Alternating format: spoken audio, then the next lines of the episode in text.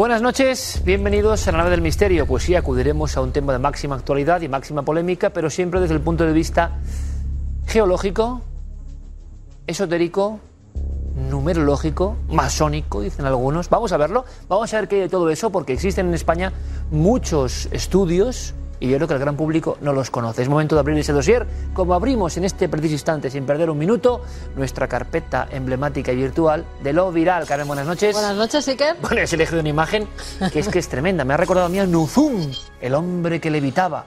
Eh, vean, simplemente véanlo. Estamos en África y se está grabando un ritual de magia negra. Como vemos, hay mucha gente alrededor que en esta ocasión sí que puede filmarlo. Normalmente no se dejan filmar estos rituales, sobre todo cuando es para hacer mal a alguien, ¿no? Los rituales de magia negra se suelen llevar muy en privado, pero de vez en cuando dejan que la gente grabe como un hombre está flotando en medio de la nada cielo por arriba. Supuestamente es el brujo, el chaval. alrededor, Es un brujo, está contactando con los espíritus. Como vemos, está poseído, se pone de pie, boca abajo. Hay unos tipos da con unas vueltas, máscaras terroríficas ahí al claro, fondo. alrededor, que son los que como que están pues dando esa energía para que el brujo pueda volar, pueda coger esa altura que vemos. Bueno, hay un momento dado en el que incluso pasan por debajo y hacen así para que la gente vea que por debajo no hay absolutamente nada. Claro, el enigma debe ser por arriba, ¿no? Me imagino. Eh, Por lógica. Pues no lo sabemos cómo ha sido en esta ocasión. viral. Es viral, es completamente viral. Vemos que está en verdad la gente ahí.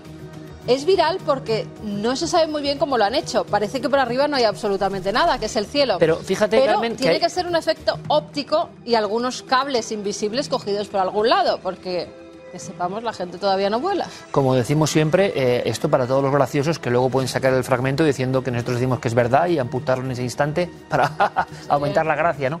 Pero lo que nos gusta es saber por qué esto es viral y qué clase de sistema puede haber. Hay toda una teoría sobre los hombres que levitan y los ritos de vudú africano. Entonces, se ha hecho esto para intentar precisamente en un lugar más o menos aislado viralizar. Hay una cosa que es curiosísima, que es la fusión entre una especie de teología o de visión de lo sagrado, esa posición de arrodillados como si estuvieran viendo algo sobrenatural, pero uniéndose al móvil, ¿no? El móvil ya está en todas partes. Claro. Por tanto, lo lógico, y nuestro equipo lo decía, y ustedes también lo estarán pensando, es que haya una grúa en algún lado oculto y que haya algún tipo de arnés que luego puede ser incluso eliminado eh, informáticamente, pero de verdad me parece tremendo. Por tanto, todas estas personas estarían dentro del fraude que estar en dentro el del caso, fraude, ¿no? claro, en el caso de que así fuera. Si no, sería un efecto óptico Ajá. hecho de alguna manera. Muchas veces cuando vamos por las grandes ciudades, pues hay muchos performance que están en la calle y que parece, ¿verdad?, que están como flotando, estatuas humanas Sí, hombre, pero que llaman no, mucho la atención. no. Bueno, pero siempre tienen un truco, ¿no? Y tampoco parece que haya ninguna tobera ni aire. Yo no sé si por la, por la óptica tenemos que estar pendientes de ese árbol que está atrás. Ah, ¿Vale? Un árbol más bien bajito. Donde que hubiera ser, un cable hacia este lado, ¿no? Exactamente, exactamente. O que estuviera o que estuviera con estos árboles y con el de atrás y eso fuera el movimiento que da. Pero también es desde la perspectiva donde se coja, o sea, el cámara que lo ha grabado sabía dónde se tenía Lo que está poner. clarísimo es que estas personas devotas, al parecer, de, de la interesantísima imagen como imagen de impacto, como es viral, eh, estaban metidos en el ajo, si no es imposible, ¿no? Bueno, interesante. O las estaban engañando. ¿Tienen la solución? Nos la cuentan también. Investigamos entre todos. Vamos con ¿Qué una quieres? cosa más seria, entre comillas, porque del hombre gris se viene Un hablando mucho fantasma. últimamente. Sí, sí. Primero, se habla de ese concepto, hombre gris. Se habla de ese concepto del hombre gris y siempre relacionado con los huracanes en Estados Unidos. En este caso es Carolina del Norte, son unas cámaras de seguridad, como vemos es una especie de muelle, un muelle donde cuentan esa leyenda, que el hombre gris se aparece cuando va a haber una gran tormenta, cuando va a haber un gran huracán. Mira, tengo los datos. La primera vez que se le ve, 1822, en el huracán Hazel en 1954 y el huracán Hugo en 1989. Ahora, con el huracán Florence ha vuelto a aparecer. Y lo tenemos ahí, Y supuestamente. lo tenemos ahí. Bueno, es que se graba, se ven las imágenes perfectamente. Son las cámaras de seguridad que enfocan cuando de repente están viendo que algo parece materializarse, una sombra. Ahí está. Lo vemos recorriendo, ¿verdad? perfectamente, perfectamente. Perfectamente se ve hasta que entra dentro de la luz y desaparece. Bueno, Es muy tenue. El hombre de gris eh, tiene hasta eh, una personalidad, tiene hasta un nombre, es conocido allí. Era un marinero, o eso cuenta la leyenda, que iba a pedir a su novia pues que se casara con él. Una tormenta cuando llega a puerto hace que al final se ahogue y no puede cumplir esa promesa de matrimonio. Desde entonces dice, bueno, siempre están las leyendas, ¿no? Con algo bonito por detrás, que sigue buscando a su amada y que por eso se aparece también para prevenir a la gente cuando hay estos grandes huracanes, porque él no pudo cometer el sueño de su vida, que era casarse ¿Es una con esa cámara de vigilancia es o una algo, cámara, no? Es una cámara de las En que una hay, zona que azota el aire. de las que hay en los puertos, No, no nos normal y quedemos, corriente. no nos quedemos muy lejanos de todo esto. Podemos pensar, bueno, cosas de los americanos y demás. Hay leyendas del hombre gris. Eh, por ejemplo, ¿sabes quién veía un hombre gris que le atormentaba y que luego no estaba y que le produjo pesadillas durante años? Manolete. Ni más ni menos Manolete, el célebre torero eh, cogido y muerto en la Plaza de Linares en 1947. Él tuvo un final obsesivo en su vida porque veía una de estas figuras y lo veía en el tendido. O, por ejemplo, ¿se acuerdan ustedes del Windsor? El, Sí. el accidente tremendo del Windsor. Bueno, pues eh, hace más de 15 años, cuando ocurrió todo esto, eh, me acuerdo en esta casa, en Mediaset, en Telecinco en concreto, que fui para hablar de las leyendas que había ya circulando por una primitiva red o por una primitiva internet sobre eh, el hombre gris viéndose caminando cerca del Windsor antes del desastre. ¿no? Son figuras en el fondo un poco legendarizadas de eh, previas o post desastre. Continuamos. Venga, continuamos. En este caso nos tenemos que ir con la Armada estadounidense. buenísimo. Este sí lo he visto con yo un antes. portaaviones. Ajá. Estamos viendo cómo un piloto graba el aterrizaje de otro piloto, pero de repente, eh, eh, ¿qué hay aquí? Madre mía. Es un ovni, es una nave espacial, es una nave que ha creado el ejército americano Es la flota espacial que decía con tecnología extraterrestre, que el es lo que se maestro está Ibaños, diciendo. la flota espacial. Bueno, eh, lo primero, Es buenísimo el vídeo, ¿eh? Porque ahora claro, tener esta mismo, imagen. ahora mismo cuando salen estas imágenes no hay ningún portaaviones en el mar Mediterráneo como se dice en la Sí, información. puede ser en cualquier otro sitio. Vale, en la información se dice en el mar Mediterráneo un portaaviones estadounidense. No hay ninguno. Eso para empezar. Y lo segundo, esta grabación es de julio del año 2017 Ajá. y se ve perfectamente que es el mismo avión, el mismo aterrizaje, pero sin este elemento de aquí que como vemos ha sido puesto pues con un ordenador porque ni siquiera, como nos decían los entendidos en imagen de este programa, ni siquiera coincide La sombra. La sombra. Pero es muy curioso porque es viral. Está Sí. con millones de descargas en todo el mundo. Muchas personas haciendo programas en las redes. Creo que tiene más de La evidencia. 1.600.000 La descargas. evidencia. Bueno, en este caso, tenemos que ser honestos, no hay ninguna evidencia de esto, aunque el vídeo es maravilloso. ¿eh? Continuamos. De esto sí que hay evidencias y esto sí que es completamente real. Estamos viendo cómo unos pescadores, está todo completamente helado, se encuentran con un pez. Ajá. Pero ¿cómo se ha quedado helado este pez solo con la cabeza dentro? No se lo podían casi ni creer. Como vemos, el cuerpo está fuera, ¿verdad? Sí. ¿Qué ha tenido que hacer? ¿Cómo se ha tenido que quedar? De repente, ¿se hiela tan pronto? Crash, ¿no? Claro, como si de repente se fuera a meter para adentro y se quedara con medio cuerpo fuera y se hubiera congelado. Bueno, pero es que estos pescadores lo que hacen es, como vemos, cortar. Dicen, oye, qué cosa más curiosa, vamos a llevárnosla porque la verdad es que esto, pues no lo hemos visto aquí nunca. Y se encuentran la sorpresa. No solamente está ese pez que sale, Sino que hay otro. que hay otro debajo que se estaba comiendo al pez. O sea Y que el se hielo quedado- provocó esta imagen para la eternidad. Claro, se han quedado los dos congelados en el tiempo. El pez que estaba siendo comido y Qué por bueno. debajo, mira, mira. Bueno, una Mira escena de la aparece. naturaleza viva. Esta visión me recuerda a Alexander Solzhenitsyn, archipiélago Gulag. Hablaba de estas congelaciones, de cómo los arqueólogos iban en la Unión Soviética, se encontraban un pez así, pero prehistórico. Era un pez extraño, un pez importante para la ciencia. Decía acto seguido, lo descongelaron en bloque y se lo comieron, ¿no? Porque tenían, la verdad, eh, hambre aguda. Eh, esto pasa, esto ocurre y el viral nos muestra cosas de la naturaleza increíble. También los drones nos pueden mostrar perspectivas muy desconocidas, por ejemplo, de la ahora polémica eh, Cruz del Valle de los Caídos. Se ha hablado siempre, ¿verdad? Sobre todo en el círculo esotérico madrileño, de su trigonometría, cuestiones de mediciones, alineaciones perfectas con otros puntos sagrados, cuestiones que tienen que ver con los betones, con los antiguos habitantes del Madrid más remoto, cuestiones mágicas, cuestiones de números. Bueno, dos investigadores nos van a dejar asombrados porque es lo que se viene contando en muchas cuestiones que tienen que ver con este arte esotérica, ¿no? De la edificación. Mm, Vamos a, disfrutarlo, creo yo, porque es sumamente interesante.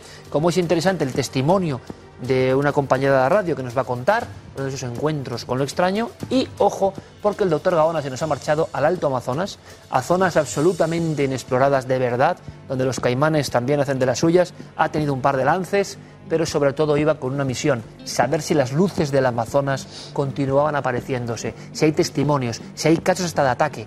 Ahora, en el 2018, ha venido asombrado. Vamos ahora para asombrarnos más con noticias. Vamos con ella, Siker. Comenzamos en México, donde se ha mostrado a la prensa el Zompantli, un recinto donde se mostraban las calaveras de los sacrificados. Entre los siglos XIV y XVI, el pueblo mexica sacrificó a miles de personas como pago a los dioses o para evitar su furia. Los sacerdotes eran los encargados de cortar el torso de la persona que iba a ser ofrendada y tras introducir su mano en el cuerpo arrancaban el corazón aún latiendo. En Tenochtitlán, además, decapitaban a cientos de cuerpos despellejando sus cabezas y abriendo grandes agujeros a ambos lados del cráneo para introducir por ellos un poste de madera. Esos cráneos eran los que estaban destinados al Zompantli, erigido frente al templo mayor, el cual en su interior rinde honores al dios de la guerra Yatalloc, dios de la lluvia. Pero cuando los conquistadores españoles llegaron, Tenochtitlán en 1519 y se encontraron con estos actos, les horrorizaron de tal forma que destruyeron el Templo Mayor y estos recintos de la muerte. Ahora, después de tres años de excavaciones, se ha hallado uno formado por 180 cráneos de jóvenes, mujeres y niños que fueron brutalmente sacrificados. Parece un poco las paredes de Entremont o otros lugares, eh, o las catacumbas de París, puestas de, de, cráneos, pero no con un aspecto decorativo, sino que esos cráneos eran de personas sacrificadas. En fin, la arqueología mostrando una realidad evidente. Vamos con música. Música. Un poco para, después de estas imágenes ¿Sí? tan fuertes, un poco bonitas. En la Universidad de Oxford se ha recreado la desconocida música de la antigua Grecia. Estudiando un fragmento de la obra maestra Orestes, firmada por el autor clásico Eurípides, el profesor Armand Dangour ha logrado desvelar las armonías que se escuchaban. Todo ha sido posible porque en los últimos años se han hallado algunos auloi o flautas dobles con un sonido parecido al oboe y han sido reconstruidos y tocados. Hay que recordar que para los griegos la música era muy importante, ya que toda la poesía, como la obra de Homero, siempre iba acompañada de estas melodías que hoy en día pues suenan bien. Fíjate, esto, esto escuchaban los griegos. Tampoco miedo, ¿eh? ¿eh? Bueno, y la música era la forma de contacto con la otra realidad para los griegos, ¿no?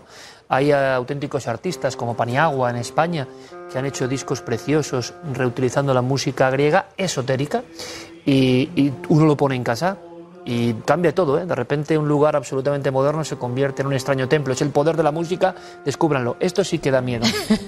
Fíjense en HAL, porque además de imitar expresiones faciales, emociones, movimiento y otras características del ser humano, es el primer robot que sangra. En realidad es un simulador de pacientes pediátricos que ha creado Gaumar Scientific, una compañía que se dedica a fabricar simuladores de atención médica.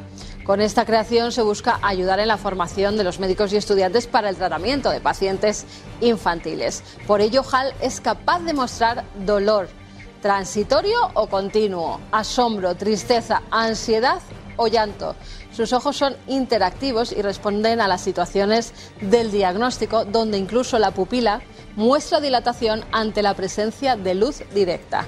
Cuenta con un corazón y pulmones artificiales, los cuales emiten sonidos en alta fidelidad, así como sonidos intestinales, dedos que sangran ante los pinchazos e incluso pulso. Cuando tú tocas a HAL, pues tiene ahí el Le llaman HAL como HAL. el famoso robot de Odisea Exactamente. 2001 Odisea en el espacio, que Pero era un fíjate, robot que fíjate. se rebelaba contra el humano, ojo, ¿eh? eh claro, tú ves a HAL, que lo ponen en plan broma, con, la, con sangrando por la boca, andando como un robot y con esta cara y este pelo. Hal te pega un susto, es, es, es, un susto de muerte. Mira, mira los, los dedos. ¿Da más ahí. miedo un muñeco diabólico del cine o Hal? Mira los Hal. dedos sangrando. Sí, sí, terrible. Bueno, o sea, bueno. No sé, hay una sensación terrible, rara, ¿no? pero también es la bueno. sangre, sí, es bueno, claro, por supuesto. Pero Para los médicos, la sangre porque, humana oye, están aprendiendo. o la sangre con más robot es una ecuación que como, Mira, ahí verdad, está el es una especie Hal. como de quita, quita, Lo quita. tienen ahí. Vamos, vamos a, vamos a lo siguiente. Este no es HAL, Venga, sino mucho más Nos antiguo. vamos con la conocida momia Juanita, que fue Sí. hallada en 1995 en el interior del volcán Ampato, en Arequipa. va a ser trasladada a la Universidad de Bransford, en el Reino Unido, para averiguar cuáles eran sus hábitos de vida. Se cree que esta joven de unos 13 años fue sacrificada ya que tenía un fuerte golpe en el cráneo y junto a ella se encontraron algunas estatuillas de oro y de spondylus y varios tipos de plantas. Ahora se quiere averiguar cuál era su dieta, qué enfermedades pudo padecer e incluso descubrir el rostro que tenía la chica cuando estaba viva en el siglo XV. Por su parte, los restos de seis niños y tres mujeres hallados en Misty van a ser enviados a la Universidad de Varsovia para que estudien las malformaciones óseas que tenían y que los hacía ser considerados como dioses. Se quiere saber cómo eran preparados desde su infancia porque estaban destinados a ser ofrendas desde que nacían. Aquí Juanita y Hal que se miran ¿no? en este espacio tan singular de la actualidad. A Juanita la vimos, ¿te acuerdas? Cuando fuimos a, a grabar. Estaba metida en una urna, no se podía filmar ni nada, pero la verdad que, que impresionaba, ¿no? Como esa niña tan joven había quedado casi, casi como dormida a lo largo del tiempo, ¿verdad? Y tenía, pues bueno, esa posición, esa situación como mirando al cielo después de ser sacrificada. Así que vamos a ver cómo era su verdadero rostro cuando tenía vida y cuáles eran sus hábitos de vida. Los conoceremos. Vamos ahora al cielo a sobrevolar una zona de Madrid, eh, una zona que como digo está en todas las noticias por cuestiones eh, políticas y demás. Nosotros queremos solo dedicarnos al misterio y a lo sobrenatural, ¿es posible? ¿A lo esotérico? Sí. Vamos a aprender de esta zona que ahora está en todos los titulares. Sobrevolemos y aprendamos algunos datos básicos para que ahora los investigadores nos dejen perplejos.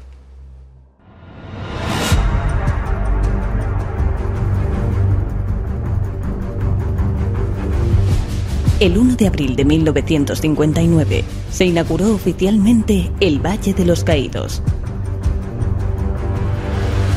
El dictador Francisco Franco escogió un lugar imponente para su creación, el Valle de Cuelgamuros, en la madrileña Sierra de Guadarrama.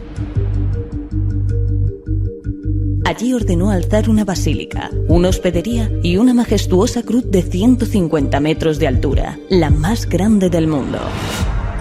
Nadie que circule por esta zona puede dejar de apreciar su silueta recortada en el paisaje, Franco, en teoría, eligió este emplazamiento para honrar la memoria de los caídos en la guerra civil.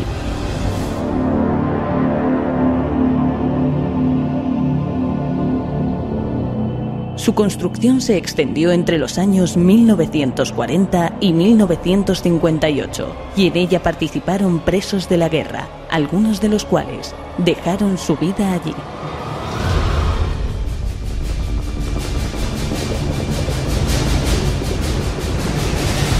El propio Franco participó en el diseño arquitectónico al modificar en parte los planes originales. Era su gran proyecto. Es la mayor fosa común de la Guerra Civil Española. Se calcula que hay más de 30.000 personas de ambos bandos enterradas en este lugar, además de Franco y de José Antonio Primo de Rivera, fundador de Falange Española. En la actualidad, con el anuncio de un decreto ley por parte del gobierno de Pedro Sánchez para exhumar los restos de Franco, el Valle de los Caídos se ha convertido en foco de atención de partidarios y detractores que se acercan a este enclave tal vez sin sospechar que en sus entrañas existe una doble lectura cargada de magia y misterio.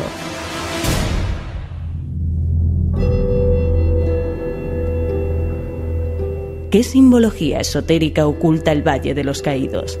¿Eligió Franco este emplazamiento porque era un lugar de poder?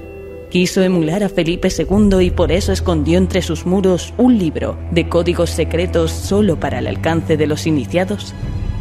¿Qué enigmas encierra este gran monumento funerario?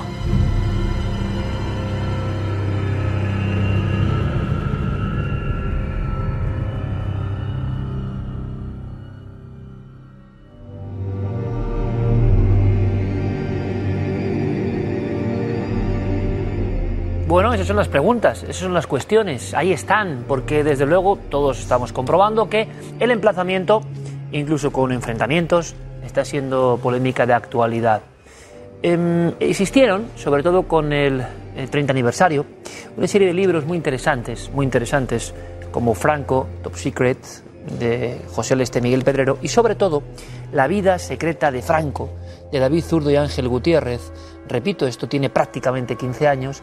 Se daban datos muy interesantes, datos que no son, digamos, de orden público, pero que como tantas veces en la historia nos cuentan una especie de página transparente que influye en todas las demás, pero que habitualmente cuando uno va a repasar el código del pasado, pues no está. Influye, pero no está. Quiere decir, nos encontramos quizá ante una situación como la de Escorial, de la que ustedes, seguidores del cuarto milenio, ya han oído hablar, de medidas más o menos mágicas, de reliquias, de números concretos que se repiten. Esto puede parecernos azar a nosotros, a nuestra mentalidad. Pero, ¿qué pensaba Franco? ¿Qué conexiones tenía con el esoterismo? Con nosotros el autor de ese trabajo y un auténtico especialista y además alguien versado en la topografía tanto como para saber algunas cosas algunos encajes matemáticos precisos que les van a sorprender. Don David, bienvenido, como siempre, muchas gracias. ¿Qué tal, y qué encantado de estar aquí? Hay una serie, no sé si decirlo, de, de, de cuestiones, de alineaciones que no son casuales. ¿Podemos ver en el mapa? Eh, claro, por supuesto. Hombre, Iker, pueden ser casuales, todo puede ser casual. Es aquello que se dice de que tú crees en las casualidades. Pues sí creo en las casualidades, pero no confío en ellas. Porque a veces son demasiado extrañas como para pensar que son fruto solamente del puro azar. Eh, es verdad que eh, Franco, conocemos por su historia, estaba muy vinculado espiritualmente, o él se sentía muy vinculado a Felipe II. Felipe II crea esa, vamos a decir, octava maravilla del mundo, que es el Escorial, y el, el Escorial tiene una alineación con la cumbre del Monte Avantos, que por cierto tiene mucha relación también con el propio Escorial y con muchas otras cuestiones, ¿no? Monte mágico en Madrid, donde los haya. Efectivamente, donde se habló incluso de, de, colocar el Escorial original, uno de los proyectos era en la cumbre del Monte Avantos. Bueno, está perfectamente alineado con el Valle de los Caídos. Si intentamos alinear el centro de la Basílica del Escorial con el centro de la cruz del Valle de los Caídos, la cruz enorme que está sobre la pequeña cruz de Nebro dentro de la basílica, están, están también alineadas verticalmente, bueno, pues vemos que esa línea pasa prácticamente por el punto más alto del Monte Avantos y además crea dos segmentos que prácticamente también tienen la misma longitud. Es decir, que eso puede ser una casualidad, hombre, puede ser una casualidad, claro, pero creemos que pueda ser una casualidad. Yo, desde luego, como en este caso eh, especialista, como ingeniero, digo que me parece imposible que lo sea. Pero vamos a ver, David, hay una cosa que es curiosísima. Desbrozando primero la foto del, del Valle de los Caídos. Felipe II, a no mucha distancia de allí, hemos ido sabiendo con el paso de los tiempos y los estudios que tenía torretas llenas de, de experimentos alquímicos y de reliquias. reliquias. Que las medidas y las proporciones, intentando imitar el llamado Templo de Salomón, eran una obsesión. Luego ya las apariciones extrañas que hubo allí. El Monte Avantos es un vergel que hemos contado aquí de apariciones hasta la actualidad. Historias mágicas, lugar especial. Bueno, lugar tan especial como que los antiguos madrileños, entre comillas, tenían ahí sus lugares de rito. Clara todo nos acompaña. Clara, como siempre, compañera, buenas noches. Muy buenas noches, Iker. Precisamente el, el Monte Avantos era un lugar mm, con cierta magia ya desde la antigüedad porque eh, los betones lo tomaron como monte mágico donde construir eh, sus altares para realizar sacrificios y ofrendas a los dioses. Un monte mágico alineado con la Cruz de los Caídos y con ese escorial, que es un templo, para quien sepa, de la pura magia, de la recreación matemática de una serie de proporciones que se representarán también en ese Valle de los Caídos, pero puertas adentro. Y pocas personas, puedo decir, que conocen el interior como nuestro compañero David Zurdo, que ha tenido la oportunidad de grabar y estar en lugares donde no se puede estar habitualmente, y que nos cuentes un poco dentro, a nivel de este ojo, vamos a llamarlo esotérico, mágico, eh, iniciado, podría ser la palabra, ¿en qué tendríamos que fijarnos? Hay varias cosas que sobrecogen, que en un primer momento uno dice, bueno, una figura decorativa. Ni en Felipe II ni en Franco se hacían las cosas por hacer. O sea, todo tenía, en este tipo de hombres en la historia y en la humanidad, un, un código que podían conocer ellos y algunos y los demás no.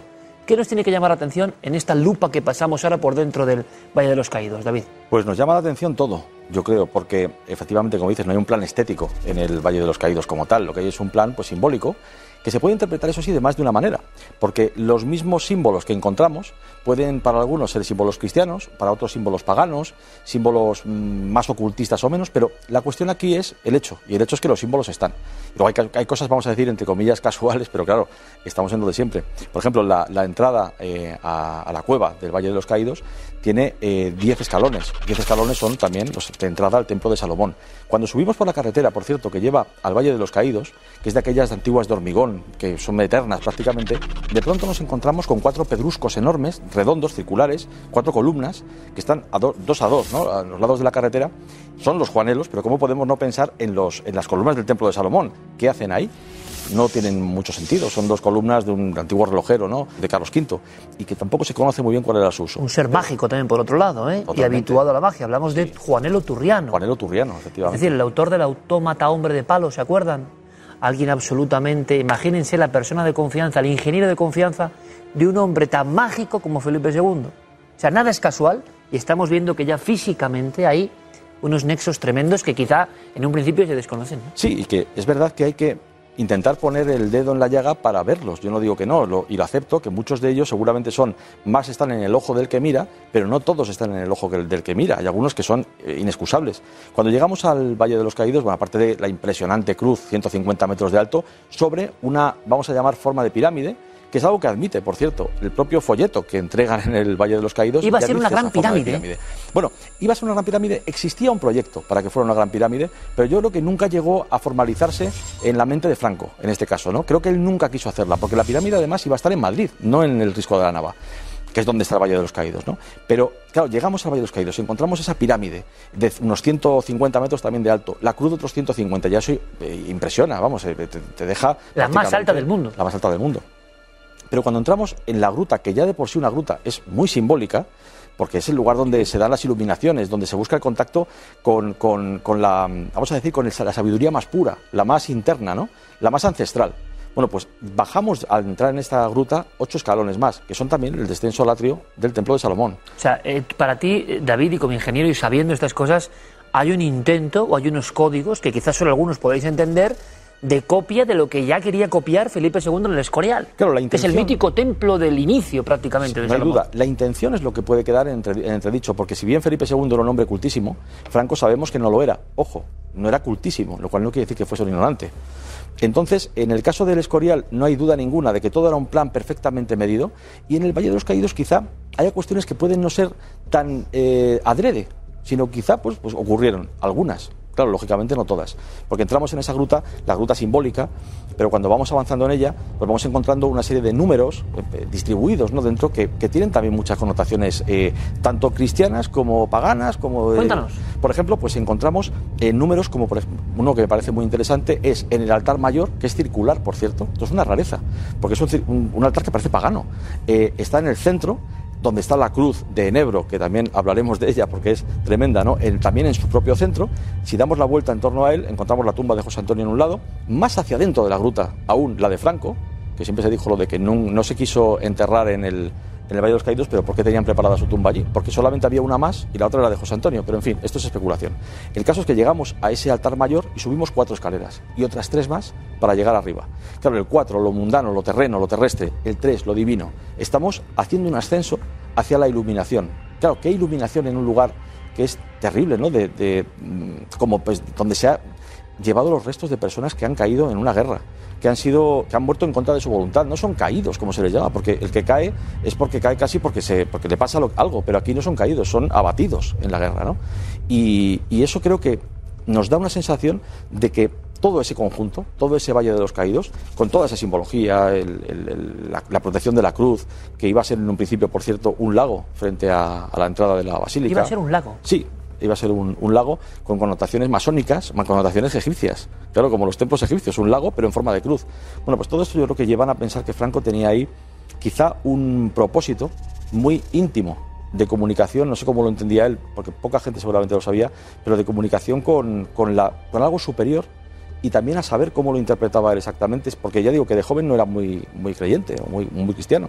Y luego parece que sí, a lo largo de su vida se fue formando en ello.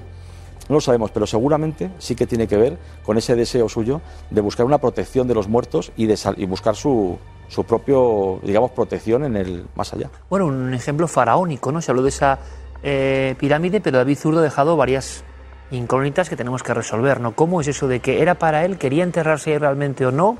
Se ha hablado mucho de eso, pero lo haremos siempre con el código ocultista y la imitación de lo egipciaco, que en el fondo es... Eh, la trascendencia hacia las estrellas, porque esto surge todo así, no estamos contando ninguna barbaridad. Bueno, es más, Clara, hay una simbología más allá, muy evidente.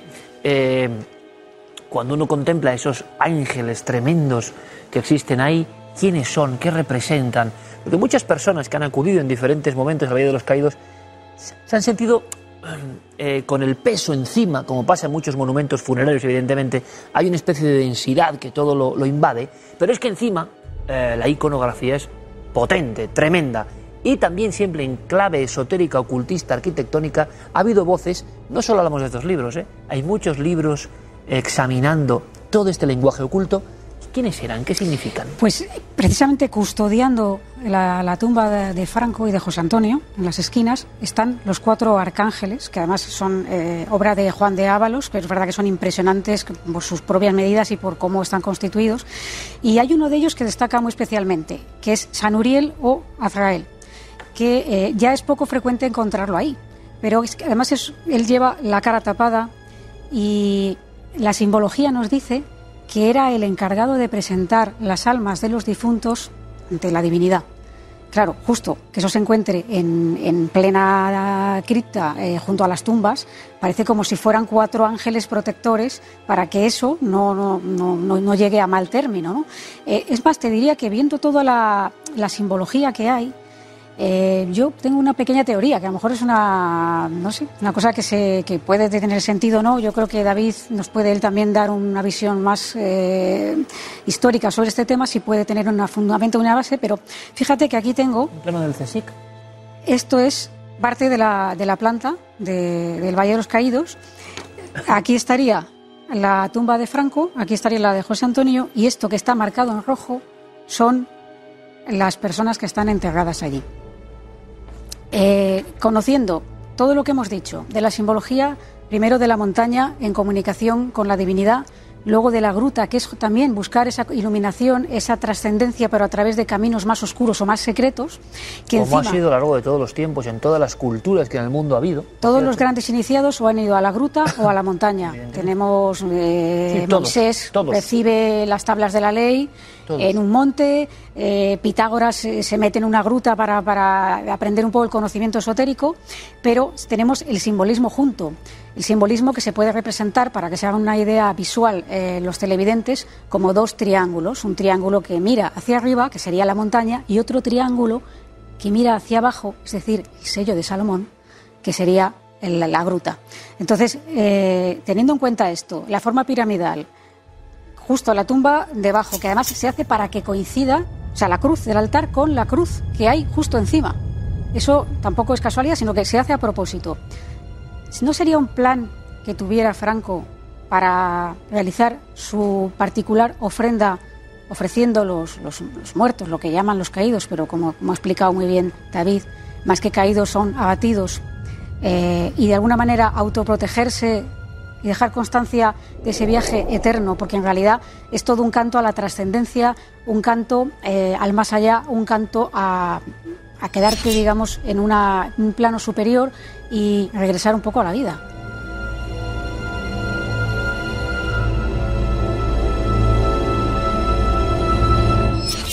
Bueno, es como exactamente ocurre casi la distribución que estamos viendo, no difiere mucho de muchos eh, monumentos funerarios de la más remota antigüedad. Eh, tuvo relación eh, Franco, ya como personaje histórico, con videntes, esoteristas. Esto puede sorprender mucho, David. Lo contamos en su día hace muchos años. ¿Podría refrescar la memoria? Bueno, hay mucha especulación, hay, algunas cuestiones que pueden ser puestas en duda o que tuvo cierta relación, pero bueno, hay veces que la relación puede ser porque alguien conoce a otra persona, te llevan a un sitio, lo, lo ves y tampoco entras más en ello. Pero sí que es verdad que Franco consultó bastantes veces, eh, al menos se conoce en Marruecos, con Mersida, con una vidente, una, una, bruja, una, hechicera, no sé cómo llamarlo, un poco una persona versada en, el uso pues, del tarot, de artes Sí, no, era solo una vez, no era una visita esporádica, sino que fue una bruja, digamos, de constante asesoría. Exacto, y que además parece que Franco le consultaba cuestiones importantes. Eh, Franco, además, durante su estancia en Marruecos, coincide con todo esto, empiezan los, los marroquíes, los, los- las tropas que son españolas, pero marroquíes, a decir que él tiene baraca, esa estrella, esa, esa protección providencial. Eso Y se él- dijo siempre. Se dijo siempre, pero es que él parece que llegó a pensar que era cierto. De hecho, cuando lo hieren, creo que fue en 1916, lo hieren en el estómago, eh, la herida no era tan grave, pero el médico que lo atiende en el campo de batalla piensa que sí lo es y le dice, aquí te quedas. Que Franco le apuntó con su rifle y le dijo, pues si me quedo yo, me quedas tú también. Entonces, al final se lo llevó. Dicen que luego él contaba que es que él sabía que no iba a morir ahí.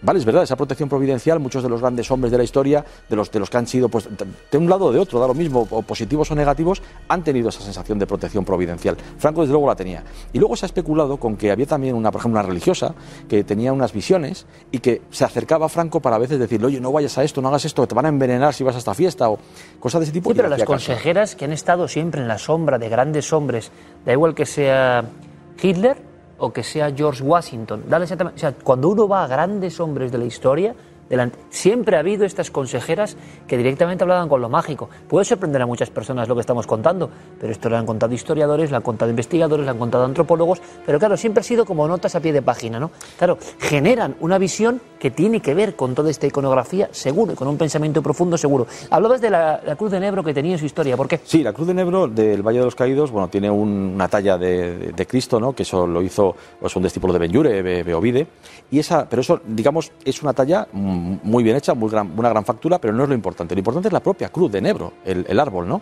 Se cree que Franco, bueno, que eligió en persona el árbol que se taló, es casi seguro.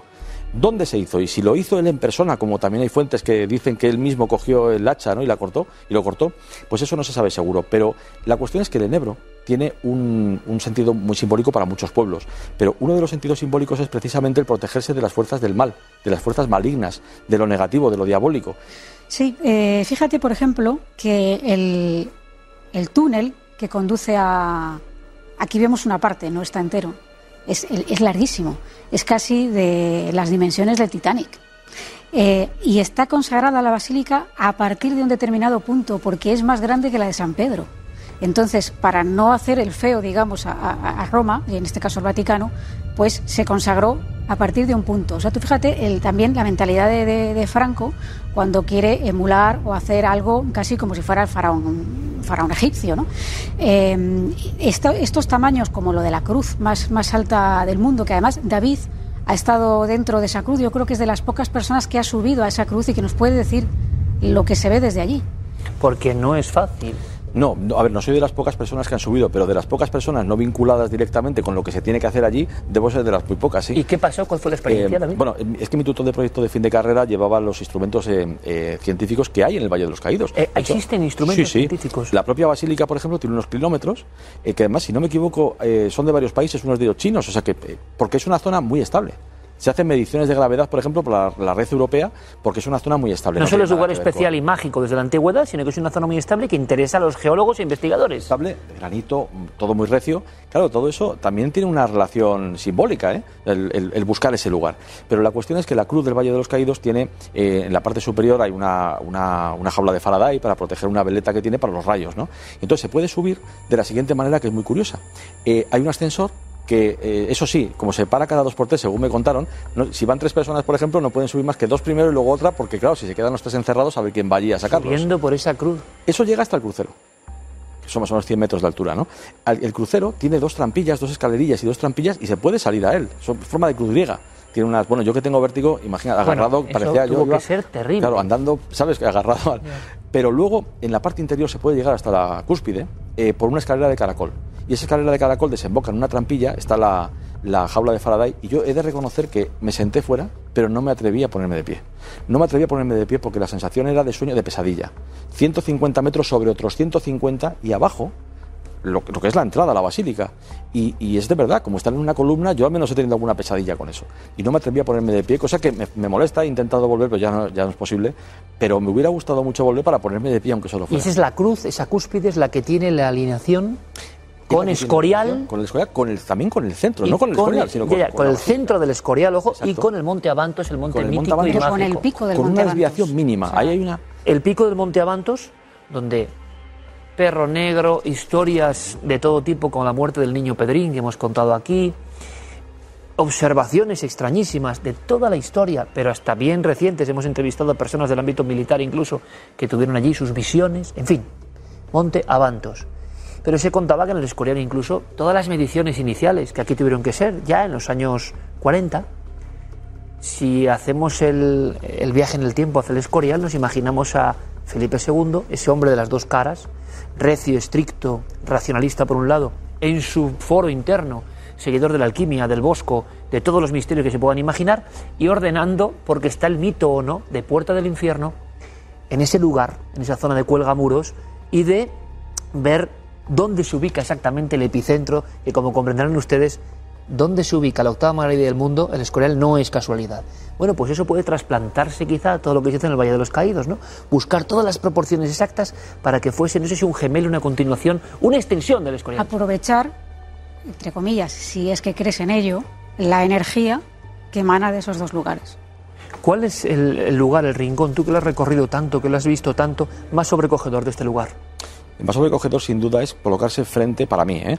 frente a ese arcángel Uriel o Azrael, según la, tradición, eh, que, tiene los brazos en alto, una capucha que cubre su cara, porque claro, es el ángel, como explicaba muy bien Clara, que se encargaba de conducir las almas eh, a la gloria o al infierno. Pero es que, en teoría, cuando él iba a buscar un alma, no sabía todavía a dónde iba a ir esa alma. A mí ese es el lugar, desde luego, que más me estremece.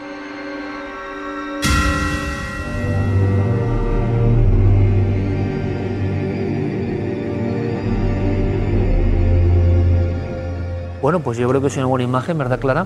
Como de viaje al otro mundo, que parece que en estas obras faraónicas, con un poco de sentido esotérico, siempre era la raíz, la cuestión, lo importante. Lo ha dicho David Zurdo en un principio y pasa en todos los grandes lugares eh, de la humanidad de todos los tiempos. No es una cuestión ornamental, es una cuestión simbólica. Es decir, esto no está para decorar ni hacer bonito o hacer feo, está porque tiene una función dentro de la mente colectiva. En unos minutos les voy a enseñar a unos pequeños amigos que tienen mucho de eso. Vienen de la prehistoria, vienen de Japón y los llamaron incluso extraterrestres. Iría un poco con eso, no tenían que decorar, tenían una función para algo. Pero antes, Clara, como siempre, muchísimas gracias, compañera. Gracias. Don David, muchísimas gracias. Hasta la próxima, compañero. Gracias, Te estoy imaginando ahí con ese vértigo, vaya imagen de toda Sí, Estaba viendo las imágenes a, a nivel de dron y me estoy imaginando a David Zurdo ahí arriba. Tiene que ser tremendo. Eh, ahora no está el patio como para investigar, pero nosotros, por supuesto, lo investigamos todo y ahora ustedes opinen libremente. Eh, tenemos un testimonio de esos emotivos, un testimonio de una compañera de los medios de comunicación, un testimonio de de personas que a veces creen que hay algo custodiando, algo vigilando. En momentos graves en la vida a veces ocurren cosas que nos cambian de raíz, pero Carmen tiene todos los datos.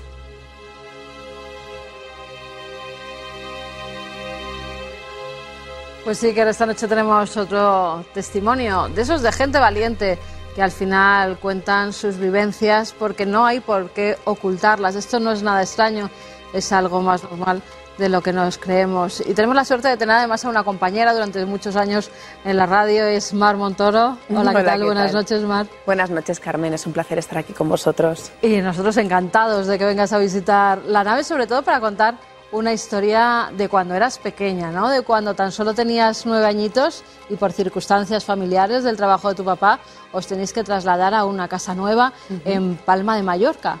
Fíjate si han pasado años, pero es algo que sigue estando muy presente en mi vida y en mi familia, porque sin lugar a dudas, si, o sea, si no hubiera pasado lo que pasó en esa casa, yo no estaría aquí hoy. Mar, vosotros os trasladáis durante un año, creo más o menos estáis en esa vivienda a Palma de Mallorca, a una casa que ¿cómo era esa casa? Pues, pues mira, eh, era una casa que estaba justo en el centro de, de Palma, en concreto, por si la dueña de la casa nos está viendo esta noche, se pueda ubicar justo detrás del edificio de, de correos, si no la han movido de sitio, seguirá estando allí. Y era una casa pues antigua, eh, muy señorial. Eh, yo me acuerdo que el, eh, las- el- o sea, lo que era el edificio era como de, de estas casas que se hacían antes, que era como de, de adobe, se dice. Bueno, adobe no estaría bien dicho, pero no es un ladrillo visto. Una casa que era como las indianas, cuando llegaban un poco, ¿no? Que un casoplón, lo que diríamos, una casoplón, casa, sí. una casa eh, señorial de la época, Techos muy altos, suelos de mármol, donde chimenea solo en el vivíais salón. vosotros o era una, No, era un edificio, un edificio. un edificio, una casa con varios vecinos. Nosotros en concreto vivíamos en el cuarto. Ajá. Eh, teníamos dos puertas porque es de esas casas antiguas que tienen habitación para el servicio y para que entren por la cocina, que nosotros no teníamos a nadie trabajando en la casa, pero bueno. Pero luego es curioso porque es una casa que solo tenía tres habitaciones. O sea, era enorme, pero solo tenía tres habitaciones. Imagino que sería el típico apartamento de, de soltero rico de la época. O sea, pero te digo, con una pedazo de chimenea en el salón. no sé qué. Era una O sea, casa una muy vivienda bonita. antigua en un edificio de Antiguo. pisos. En el cuarto piso os instaláis. ¿Tu familia? Que, ¿Cuántos miembros erais en la familia? Pues mis dos hermanas, mis padres, mi perra y yo. y os empezáis a dar cuenta de que estáis en cierta forma vigilados, ¿no? O por lo menos tu madre empieza a sentir que hay alguien más con vosotros en esa casa, en esa vivienda, que no estáis solos. Sí, no sabemos exactamente cuál de, de todos los miembros de la familia es el primero en darse cuenta, pero mi madre es la que más pasaba tiempo en la casa y la que tiene eh, seguramente el, el episodio más fuerte de todos, ¿no? aunque, aunque hay varios, pero, pero bueno, lo que nos pasaba al resto es que mm, lo veíamos pasar, pero e- era como, como si ves por el rabillo del ojo a, a una persona, pero lo ves como traslúcido. ¿Lo veíais pasar? ¿Qué era lo que veíais pasar? Yo veía pasar a un señor mayor, así, regordete, ¿sabes? Que, que normalmente iba del que yo decía el cuarto de la música a la cocina, por ahí pasaba y, y se quedaba así para mirando, pero yo cuando hacía así ya no le veía y era como... Entonces yo pensaba que me lo imaginaba.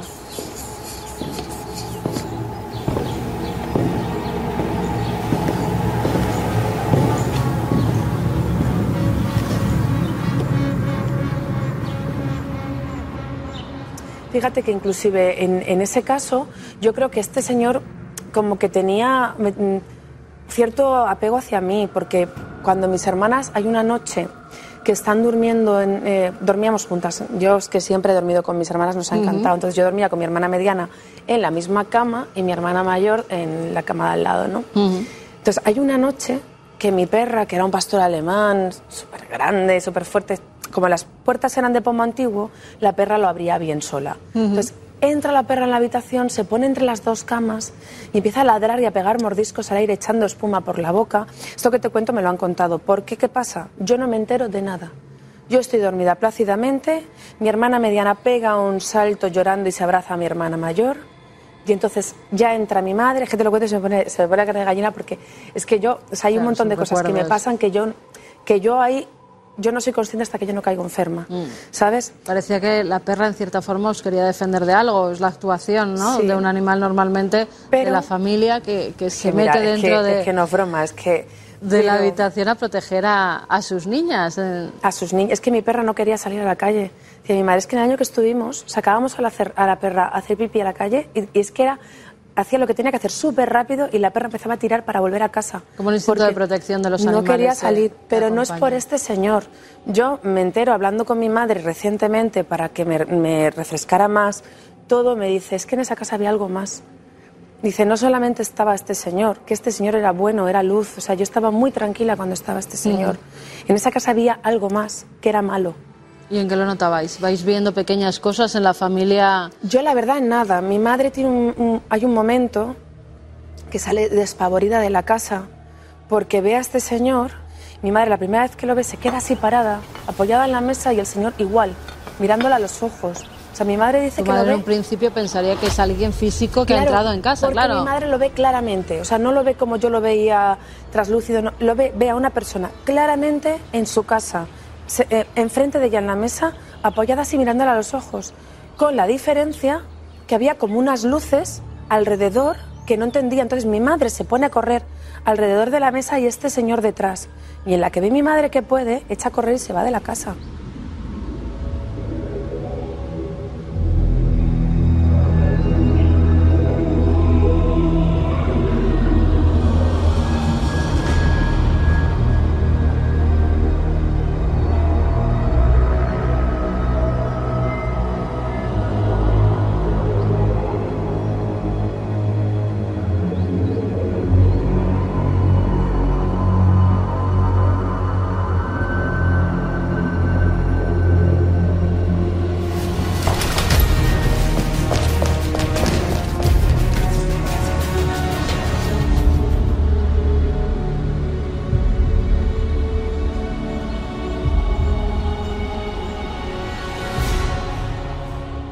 Madre cuenta que cuando ella sale a la calle y se sienta en un banco de una plaza que hay justo debajo de mi casa, se sienta y dice, un momento, que yo voy a permitir que alguien se- esté en mi casa, que es mi casa.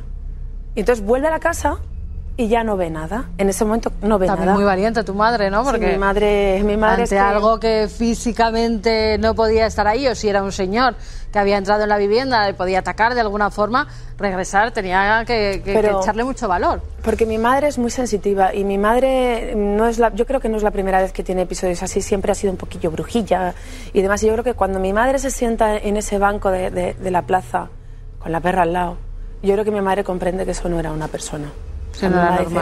Esto no, no es normal.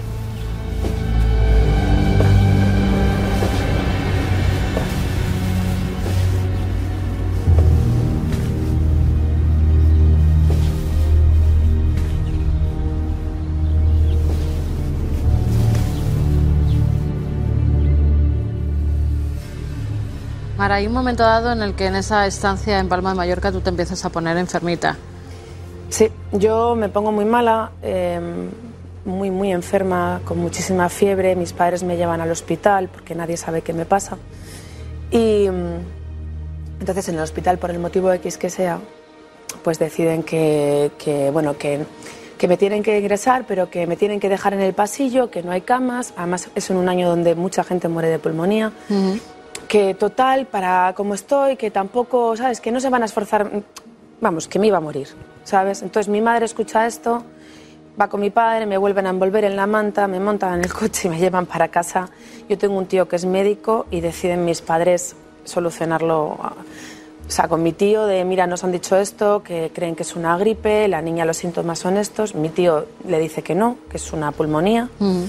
Eh, entonces, eh, a raíz de ahí, mi tío, a ciegas, me pone tratamiento de pulmonía.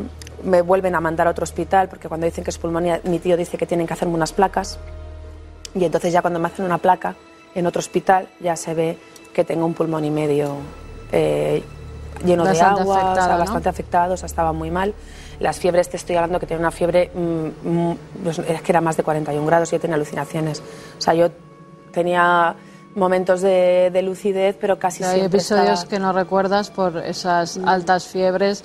Me imagino que por el tratamiento, también los medicamentos que te estaban dando. Pero sí que eres consciente de que, en cierta forma, ese señor que, que se aparecía por tu casa, tú dices que no era maligno porque tú crees que verdaderamente te ayuda. Totalmente. O sea, yo lo único que recuerdo de, de esa etapa que estoy enferma es de tener a un señor sentado en la esquina de mi cama, que además en esa época pasó al cuarto de mis padres, entonces yo dormía en el dormitorio de mis padres y ese señor estaba todo el rato, ay Dios mío, todo el rato sentado en la esquina.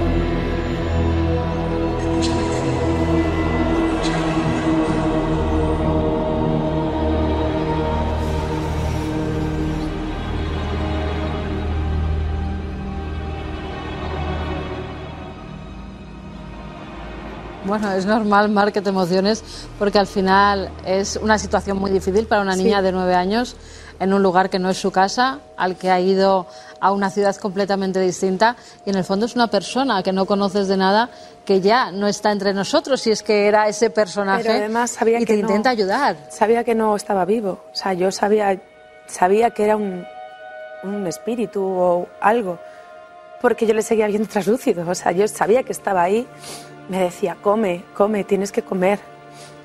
Además, ahí sí me hablaba, porque hasta entonces no me había hablado y no se movió de la cama en el mes y medio que estuve enferma. Marta, ¿eso No se lo contabas a sola. tu madre, a tus padres? No se lo contabas. No contaba nada. Me- mm, o sea, no, no sé por qué tampoco, porque tampoco eh, me daba miedo, pero no sé, a lo mejor porque pensaba que, que no te iban a creer que o que iban a tenía... pensar. No, seguramente me habrían creído, pero igual pensaba que estaba alucinando, ¿sabes? Era muy pequeña, tenía nueve años, no sé qué pasaba por mi cabeza en ese Claro. momento. Estaba muy mala y tampoco tenía fuerzas para moverme de la cama. Solo estaba tumbada y, y le veía y me decía, come, porque no quería comer. Lo cierto, Mar, es que eh, hubo pequeñas cosas que toda la familia, en cierta forma, va viviendo, ¿no? Sí. Y hasta que no lo ponéis en común, no sois conscientes de que estáis viendo exactamente lo mismo todos en esa familia. Hay un montón de cosas. Mi padre que ahora ya canta menos, pero a mi padre le encantaba cantar y sobre todo en la ducha a grito pelado. y mm, por ejemplo, en, en ese cuarto de baño del dormitorio de mis padres había una ventana, pero que no daba a un patio interior, sino una salida de, de- un respiradero, una salida de humos y tal. O sea, que es imposible que hubiera corriente para que aquello reventara, ¿no? Y entonces, pues, en una de estas que mi padre estaba cantando, reventó el cristal como si el, el- lo, lo otro que hubiera que es malo pues no le gustara y entonces reventó. Yo tengo un episodio también muy, muy, que me da vergüenza contarlo, pero te lo voy a contar. Esto fue antes de ponerme enferma. Estaba tumbada en el salón, en el sofá, viendo la tele tranquilamente. Mi madre estaba en la cocina con mis hermanas y de repente, no sé qué me pasa, pero es como si hubiera estado dormida y me despierto sonámbula, pero no estaba dormida porque yo estaba viendo la tele, pero no sé cómo, de repente estoy sentada en una silla de la cocina haciéndome pis encima. Y entonces de repente mi madre, bueno, una de mis hermanas empieza a reírse. ¿Qué haces? Ja, ja, ja. Mi madre se queda como alucinada, entonces de repente es como si me cayera de un quinto, hago ¡fum! Y veo la situación, digo, ¿qué hago aquí? Y me puse a llorar porque es la reacción de no sé qué estoy haciendo aquí. Pero la sensación fue muy extraña, pero la recuerdo, fue como si me cayera. Cuando me despierto de, de ese letardo raro, fue como un pum, ¿sabes? Tremendo. Y ese no fue, no fue este señor mayor. Sé que, igual que el, el- el episodio de la perra en el dormitorio de mis hermanas, ¿Estáis seguros de que había dos energías, por llamarlo Sí. de algún modo, una buena y una mala, que estaban en, en continuo contacto con vuestra familia, con vosotros? Sí. Y, y luego mi madre cuenta cuando yo estuve enferma que, que ella cerraba las ventanas porque yo estaba mala y, y claro, eh, decía, es que no le puede dar corriente. Y se las encontraba abiertas, ¿sabes? Iba a la cocina a hacer no sé qué cosa y volvía al dormitorio y tenía la ventana abierta, que te estoy hablando de ventanas de madera, ventanas antiguas de madera enormes, con contraventanas de madera. O sea, que eso pesa un montón, que es que eso no lo abre el viento.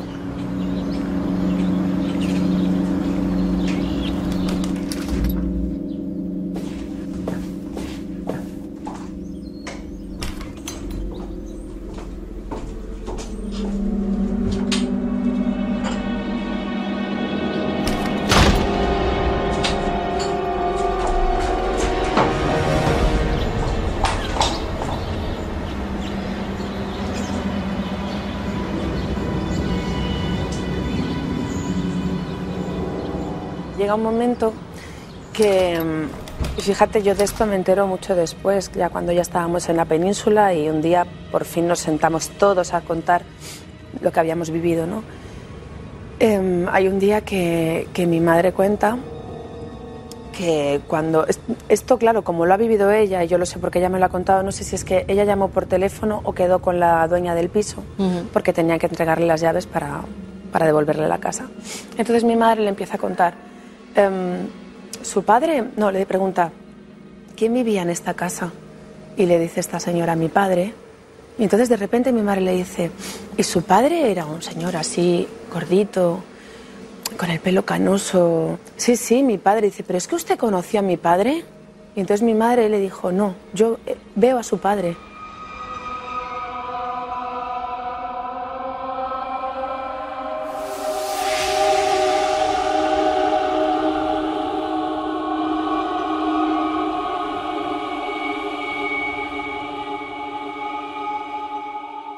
Claro, es que entonces es cuando de repente descubrimos todo, porque ella le cuenta a mi madre que es que su padre era médico. Fíjate. O sea que en cierta forma tú has estado o crees haber estado cuidada por una persona del más allá, ¿no? Un médico Sí. que su misión en la vida había sido ayudar, curar a los demás y su misión en el más allá, si es que existe, si es que era él, eh, seguía siendo la misma. Y además en su propia casa, una casa que, que habitasteis vosotros. En el fondo es una historia de fantasmas clásica eh, y, y bonita, ¿no? Porque, porque vuestra familia se ve en cierta forma ayudada por esa entidad, por esa energía, llamémosla como que- queramos llamarla. Muchos pensarán es eh, pues la historia de una niña que tenía unas fiebres tremendas y que estaba alucinando con una presencia que realmente no existía y a centrar. Ya sabes que aquí hay la balanza siempre, los que Sí. piensan en la forma escéptica, ¿no? O más racional y los que creen verdaderamente que, que pudo estar esa persona, ese médico ayudándote. Y creo que, que la tuya es Yo lo tengo segunda. claro, yo lo tengo clarísimo porque no solamente lo vi yo, lo vimos todos y porque encima luego tenemos la confirmación de la dueña de la casa. Claro. Pero te voy a decir más, hace no mucho, hace cuatro años más o menos, casi cinco, viajé a Mallorca por motivos de trabajo, me cogí un taxi y me fui a la que fue mi casa. Me subí al descansillo de ese cuarto piso y me pasé un buen rato sentada en la escalera rezándole. Digo, mira, vengo aquí a, a que veas en qué me he convertido gracias a ti. Bueno, pues entonces no hay mejor final mar. Esperando verle también, no le vi, pero fui para darle las gracias. y se ve además que te emociona recordando, recordando tu historia porque al final ha tenido un final feliz, Sí. que es lo que nos gusta en este programa, esas historias que acaban bien, que sea por lo que sea, ese ente, esa presencia, ese fantasma, como lo quieras llamar, al final hizo que tú salieras para adelante, Exacto. que como dices te convirtieras en lo que eres hoy en día, una gran profesional Muchas gracias. y que no tienes ningún miedo a contar estas historias que como vemos son mucho más normales de lo que parece. No llores, es una historia Ay, bonita, se Pero va a lloro sentir, de emoción, la verdad. se va a sentir Porque- identificada mucha gente y yo, Mar, de verdad que te agradezco muchísimo que nos hayas querido contar A vosotros, esa historia gracias. del más allá con un médico que lo único que pretendía era ayudarte. Gracias, Carmen. Gracias. Bueno, Iker, emociones a flor de piel. Tenemos las dos, yo creo que, que los pelos de punta con la historia de Mar, pero vamos a ver muchas más cosas que quedan en el programa.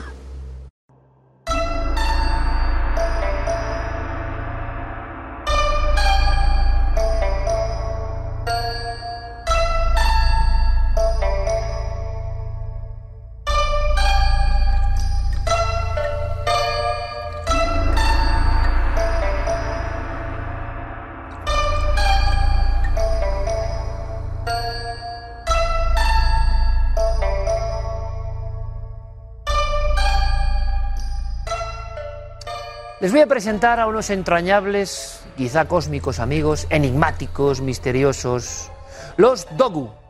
¿Han oído hablar de ellos?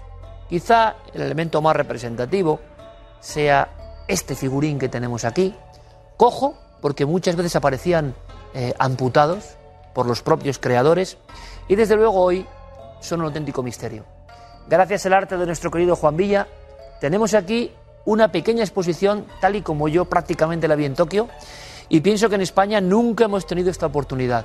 Siempre se ha sacado a este Dogu, ha sido portada de libros de misterio muy célebres, por ejemplo, Derry von Daniken, porque muchos en los años 70 creyeron ver lo que muchos quizá ahora están viendo, que son extraterrestres o quizá astronautas de la prehistoria. Porque efectivamente, estos muñequitos, que nadie sabe lo que son ni qué función cumplían, son parecidos a soldados, a chamanes, a robots, a marcianos, quién sabe. Y llegaron efectivamente en lo más profundo de la prehistoria. Les hablo de que algunas de estas figurillas tienen 14.500 años, que se dice pronto. Es decir, calculen rápidamente. Algunas de las grandes cavernas maravillosas del Paleolítico español y francés, es decir, hombres y mujeres de las cavernas, en Nió o en otros sitios, también en la cornisa cantábrica, hacen su arte, cazan, recolectan, viven esa vida que es absolutamente arcaica. Y sin embargo, en esa isla llamada Japón, llega alguien que deja este recuerdo. ¿Saben cuántos dogu hay? Pues más de 15.000. Aparecieron por toda la ciudad, excepto en Okinawa, enterrados en diferentes posiciones y como les decía muchas veces les faltaba algo. Había un rito del que no sabemos ya nada. ¿Qué llamó la atención a los seguidores del misterio? Me llamó la atención a mí y en el fondo es lo que me hizo ir a Tokio a verlos. Pues fíjense, algo que todavía los expertos eh, no aclaran consecuentemente. Hay una especie de, de gafas de esquimal o de protuberancias que nunca se han visto en la historia del arte y que ustedes están viendo en este dogu que es uno de los más eh, valiosos y representativos. El detalle del cuello es interesante porque hay una especie, podemos hablar de collares, rituales quizá, o en la visión de Yvonne Daniken y de los astronautas de la antigüedad, una especie de cápsulas que van recorriendo como si fuesen herrajes de otro tiempo, incomprensibles hace tanto en la historia, que van rodeando como si fuese una especie de cierre de escotilla. Es muy curioso el uniforme porque nadie sabe exactamente cuál es ni tiene paralelismos y sobre todo esa especie de óculos, de gafas, que aparecerá en otros dogu. Pero claro, nosotros nos quedamos con esta imagen. Hay varios parecidos, pero no son todos así. Formas humanas, presencias casi arquetípicas, casi el emblema del esqueleto humano y siempre tocados con yelmos o cascos de los que tampoco sabemos apenas nada. El asunto de los Yomon o de la era Yomon, tan remota, y del Susdogu, sigue siendo un motivo de disputa por parte de universidades en Japón. Unos dicen una cosa, otros otra. Yo hace poco, allí, estando con Carmen viendo estas figuras, compraba un catálogo maravilloso, lo que pasa es que ni siquiera estaba en inglés, eh, sobre todas las piezas catalogadas en museos. Y observando, dije, madre mía, es como un mundo extraño, un mundo que quería decirnos algo y como otras veces aparecía enterrado en lugares de poder. Miren, en este mismo plató de la nave del misterio, saben que hay figuras y ahora mismo se enfrentan unas y otras. Prácticamente en la misma época hay unos fantasmas blancos, tenuemente iluminados, que ahora mismo clavan su mirada en mí. Son los fantasmas blancos de Ain Gazal.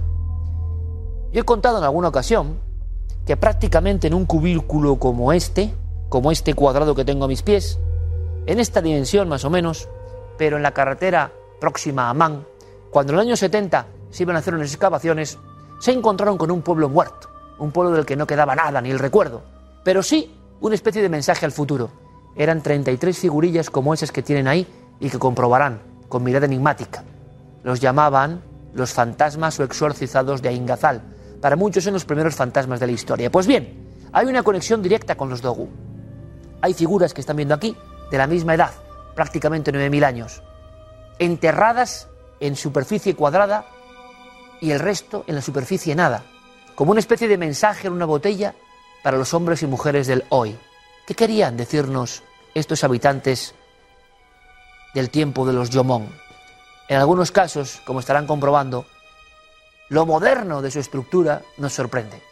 Si Picasso u otros grandes artistas hubiesen empleado esto, diríamos, qué maravilla, basándose en el arte africano, en el arte étnico, dos ojos siempre vigilantes, como si fueran algo más que ojo humano, observándonos. Estas caras almendradas, como ocurre con los Binsa o otros em, templos culturales de la vieja Europa, hay una idea permanente de unas figuras con este tipo de cráneo, con este tipo de ojos que nos observan.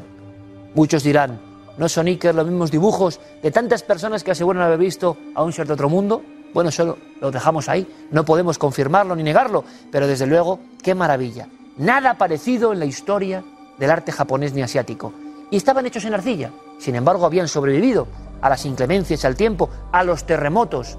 Tampoco hay una conexión de por qué esos sitios. No había tumbas, no había huesos, no había nada. Y hay quien piensa, una de las teorías por ejemplo, de la Universidad Waseda de Japón, es que eran figuras de invocación religiosa, que a veces decir eso es como no decir nada, figuras de exorcismo, figuras de conexión con el otro mundo. Una especie de, de muñeca cachina, que curiosamente también está por ahí, asomándose. Hoy las figuras de ni más ni menos Jordania, los viejos montes americanos o Japón, es decir, el mundo entero, se están mirando unas a otras y tienen la misma conexión, tienen la misma historia. Las viejas tribus indias de los Cachina daban al nacer a las niñas esa muñequita en recuerdo cósmico de los que vinieron del cielo e enseñaron a sembrar y enseñaron muchas cosas. Es decir, les estoy contando que da igual que sea Japón o otro lugar, que hay una permanente conexión o hilo o cordón umbilical con una misma idea, un mismo arquetipo. Y nadie sabe. Contemplen a este. Impresionante el esquematismo. ¿Qué querían decirnos? Mujeres embarazadas, dicen algunos. Una especie de evolución de lo que serían las famosas Venus de la prehistoria. ¿Realmente son Venus de la prehistoria? ¿Realmente están viendo ustedes mujeres eh, gestantes? ¿O estos tocados? ¿Estas líneas rectas? ¿Estas sombreras? Bueno, yo lo que hago es poner aquí los dogu, algunos que nunca se han visto en España, para que ustedes ahora en su casa hagan su cambalache de ideas, piensen lo que quieran y desde luego se den cuenta de que hay maravillas muy ocultas, muy desconocidas. A este le llamaban en Japón, no es conocido en el resto de Europa, efectivamente, el astronauta. El detalle de nuestros compañeros les hará ver esas mismas escotillas o ese mismo cierre o ese mismo velcro, dirían algunos, que rodea los cráneos, rodea los cascos, rodea algo que además no hay ningún tipo de referencia histórica sobre que hubiese vestimentas así o hubiese ritos de este tipo. Es decir, Dogu es la historia de unas figuras más de 15.000, desde la prehistoria, de las que nadie sabe nada, aparecidas en lugares muy concretos, que tienen una armonía y que para algunos también son el legado de otra humanidad, de otra gente, que bien o era así, o este era su aspecto, este era su retrato, o bien eran venerados porque en un tiempo antiguo llegaron a la tierra. Y ustedes dirán, y que de esta historia me la has contado muchas veces. Claro, pero allí donde vamos viajando nos encontramos la misma cantinela una y otra vez, el mismo eco. Japón es una isla, significa aislamiento, significa lejanía. ¿Se imaginan cómo era Japón en la prehistoria? Pues estos son los únicos testigos, con esos ojos grandes, con esos yelmos, que nos podrían contar algo, pero ya no sabemos escucharles. Yo simplemente he querido que ustedes se pongan frente a frente a los Dogu. ¿Creen en que hubo posibilidad de alienígenas en la antigüedad? ¿Extraterrestres nos visitaron? ¿Serían así? ¿O la explicación racional es otra? Como siempre en cuarto milenio, lo dejamos a su libre albedrío. Contemplen a los Dogu, porque eso sí que es una aventura, no se hace habitualmente. Yo les voy a confesar, me quedé absolutamente ensimismado contemplándolos. Y como les hablé de Japón, me gustó mucho ver a niños, me gustó mucho ver a padres, me gustó mucho ver a abuelos, con la misma expresión.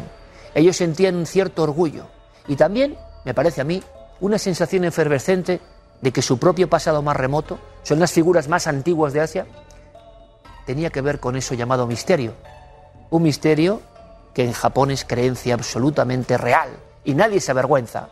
Estaba lleno el Museo de Historia y Arqueología de Tokio para ver a los Dogu. Por vez primera se recuperaban un sinfín de figurillas y se juntaban unas con otras. ¿Sentiremos nosotros lo mismo que esos japoneses? ¿O somos incapaces porque forman parte de su cultura? ¿O sin embargo la mirada de estas figuras que les he contado que se repiten en todo el mundo con insistencia absoluta son en el fondo una canción común para toda la humanidad? Piénsenlo. Es la motivación de esta exposición. Ya tienen un nuevo misterio que añadir al pasado.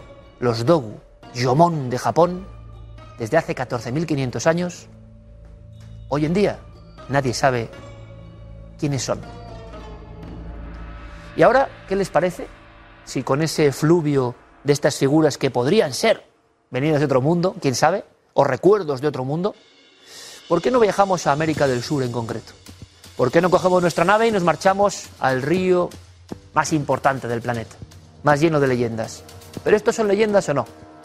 Bueno, pues en Brasil también hay figurillas de arcilla que recuerdan a extraños dioses. Lo significativo es que en el Alto Amazonas, en las fronteras ya de Brasil, Colombia, Perú, existen muchos casos de aproximaciones tremendas de supuestos ovnis, luminarias que han atacado en ocasiones a personas. ¿Quién ha ido a comprobarlo? ¿Quién ha ido allí para traernos un reportaje maravilloso y unas imágenes difíciles de olvidar? Pues el doctor Gaona.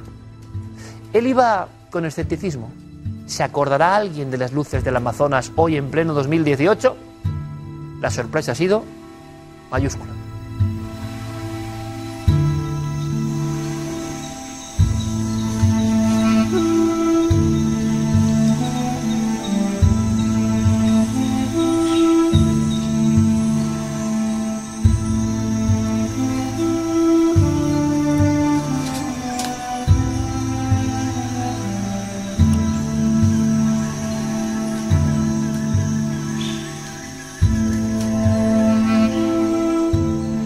Nos encontramos en una canoa en el corazón del Amazonas, en busca de poblados indígenas, muchos de los cuales dicen haber visto luces en el cielo.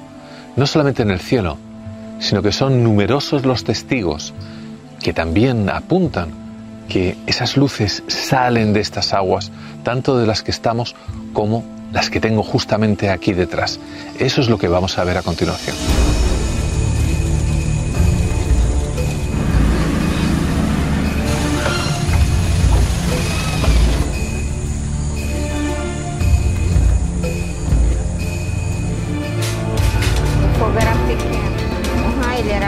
Ela fica vermelha, é, vermelha e mais ou menos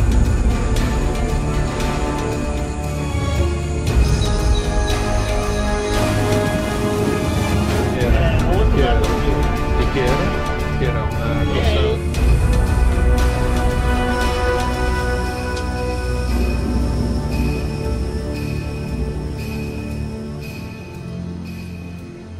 Con nosotros José Miguel Gaona, el doctor Gaona.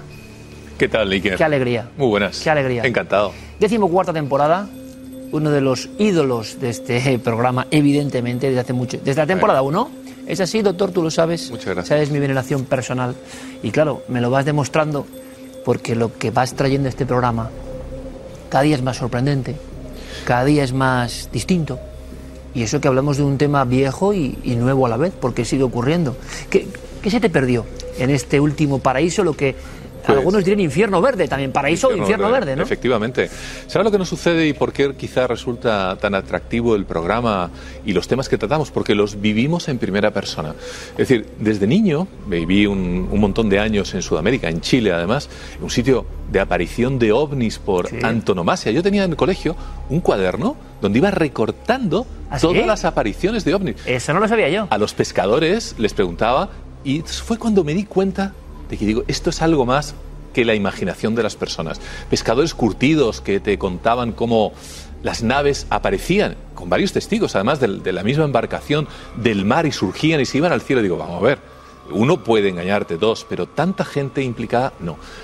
El- la duda, eh, y es la que nos ha surgido, es, bueno, en otros sitios del planeta, como por ejemplo el Amazonas, ¿qué es lo que está pasando allí desde, desde casi tiempos inmemoriales? ¿Cómo es posible que tantas personas digan haber visto naves espaciales? ¿Cómo es posible que además en sitios distintos del Amazonas, en sitios distintos de Brasil, hay gente que daría, vamos, daría su brazo derecho y el brazo izquierdo para asegurar de lo que ha sucedido en ocasiones con centenares de testigos? Y eso es lo que fuimos allí a intentar dilucidar al Alto Amazonas en un sitio realmente difícil de alcanzar porque no es el, ese Manaos turístico, sino desde Manaos, seguir hacia Tefé, seguir hacia ese Alto Amazonas prácticamente ya colindante con la frontera colombiana, con la frontera peruana, que es muy difícil de llegar, que entraña además, no es por darnos la de, pero de una serie de peligros importantes de la naturaleza, de caimanes, traficantes de droga por doquier. Pocos días antes se habían asesinado a una norteamericana que iba cruzando justamente parte de esa zona del Amazonas en un kayak. Ah, enfermedades, la propia selva, que realmente es brutal. Hasta que no estás metido dentro no te das cuenta de la amenaza que supone si no, evidentemente, no manejas las herramientas adecuadas para congraciarte con ella. Y de repente empezamos a descubrir una realidad, una realidad que superó, pero con mucho las expectativas con las que íbamos. Eh, algún día hablaremos, doctor, me gustaría hacerlo tú que has recorrido todo el mundo en situaciones de mucho peligro. Eh, ¿Cómo detecta un, un psiquiatra como tú? ¿Cómo, cómo, ¿Cómo te las bandeas para salir siempre más o menos bien? Que no es fácil, porque eso nos puede hacer aprender a todos, ¿no? ¿En qué se fija el doctor Gaona para no meterse en excesivos líos? Porque aquí, por ejemplo, con nuestro amigo Joan Miquel, que acompaña siempre al doctor, eh, bueno, él tuvo, él tuvo una buena con el caimán, estaba viendo el caimán, pero es que la zona donde tú estabas, en esa casa, lo cuentas rápido, entramos ya con el tema de las luces, pero esto tienes que contarlo, doctor, porque es muy gráfico, porque se cuenta rápido, Mm. pero los dramas que suceden ahí diariamente, para que veamos el peligro de la zona, es para referirnos ahora con Sí, detalle. Sin lugar a dudas. eh, mi hija Marina trabaja como biólogo en, una, en esa zona y, por ejemplo, una de sus compañeras sufrió una agresión de un caimán hace pocos meses, vamos, que perdió una pierna, porque además las casas están construidas flotantes sobre troncos, a ras del agua, por lo tanto es sumamente fácil que un caimán pegue un salto, un coletazo, salte y te, te arranque una pierna. Es decir, yo lavaba la ropa con un cuidado, me lavaba los dientes a la orilla del agua, mirando evidentemente en todos, en todos los sentidos porque hay pirañas, caimanes, serpientes venenosas, etcétera. Es decir, no es una broma. A esta chica la pasó por debajo de la casa. La arrastró por debajo de la casa. Cuando quiso salir, vio que evidentemente no podía eh, echar una pierna arriba porque literalmente le amputó. Actualmente eh, sigue trabajando en esa zona con una pierna de titanio. ¿no? Es O decir, sea que no- en este no es broma. Hipervigilado por los satélites e hipermapeado, resulta que hay zonas cuadrados y cuadrados verdes hasta el infinito. Eso es un mundo que es como una cápsula. Y dígate, doctor, Bueno, los, ah, los guías que tenías que contratar, porque es un sitio muy agreste, evidentemente, que además la señal del GPS, cuidado, solamente llega en la parte abierta del río. En cuanto te metes en la selva, el GPS pierde la señal y no sabes dónde estás. bueno, guías que se pierden, Guías que se habían perdido eh, muchas veces. que es también una paradoja curiosa. días ¿no? y días y algunos habían desaparecido. Además, ahí no es que te encuentren, desapareces.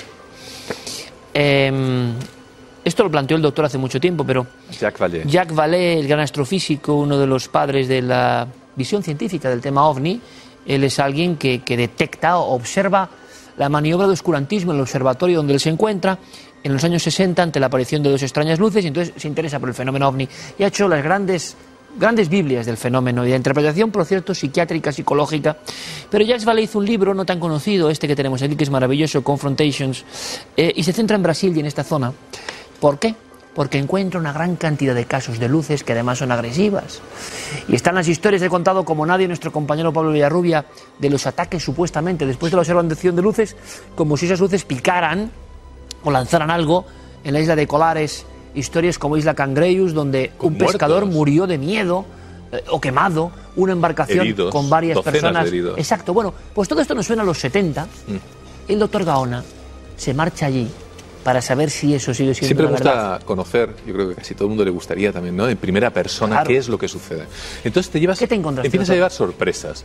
En primer lugar, bueno, vas a ver si encuentras algún testimonio de alguien en algún sitio que haya visto algún ovni. Entonces te llevas las sorpresas, vas remontando el Amazonas, vas primero en unas embarcaciones más grandes. Entonces, bueno, pues eh, hablas, por ejemplo, con los capitanes de esas embarcaciones fluviales que se pasan horas, decenas, con años de experiencia y con toda naturalidad te empiezan a contar ovnis. Te dicen, pero vamos, ¿cómo me pregunta usted eso? Pues claro que los vemos aquí constantemente. Bueno, Pero algo habitual casi. habitual, integrado en la vida diaria. era? Que era una cosa esse luminosa.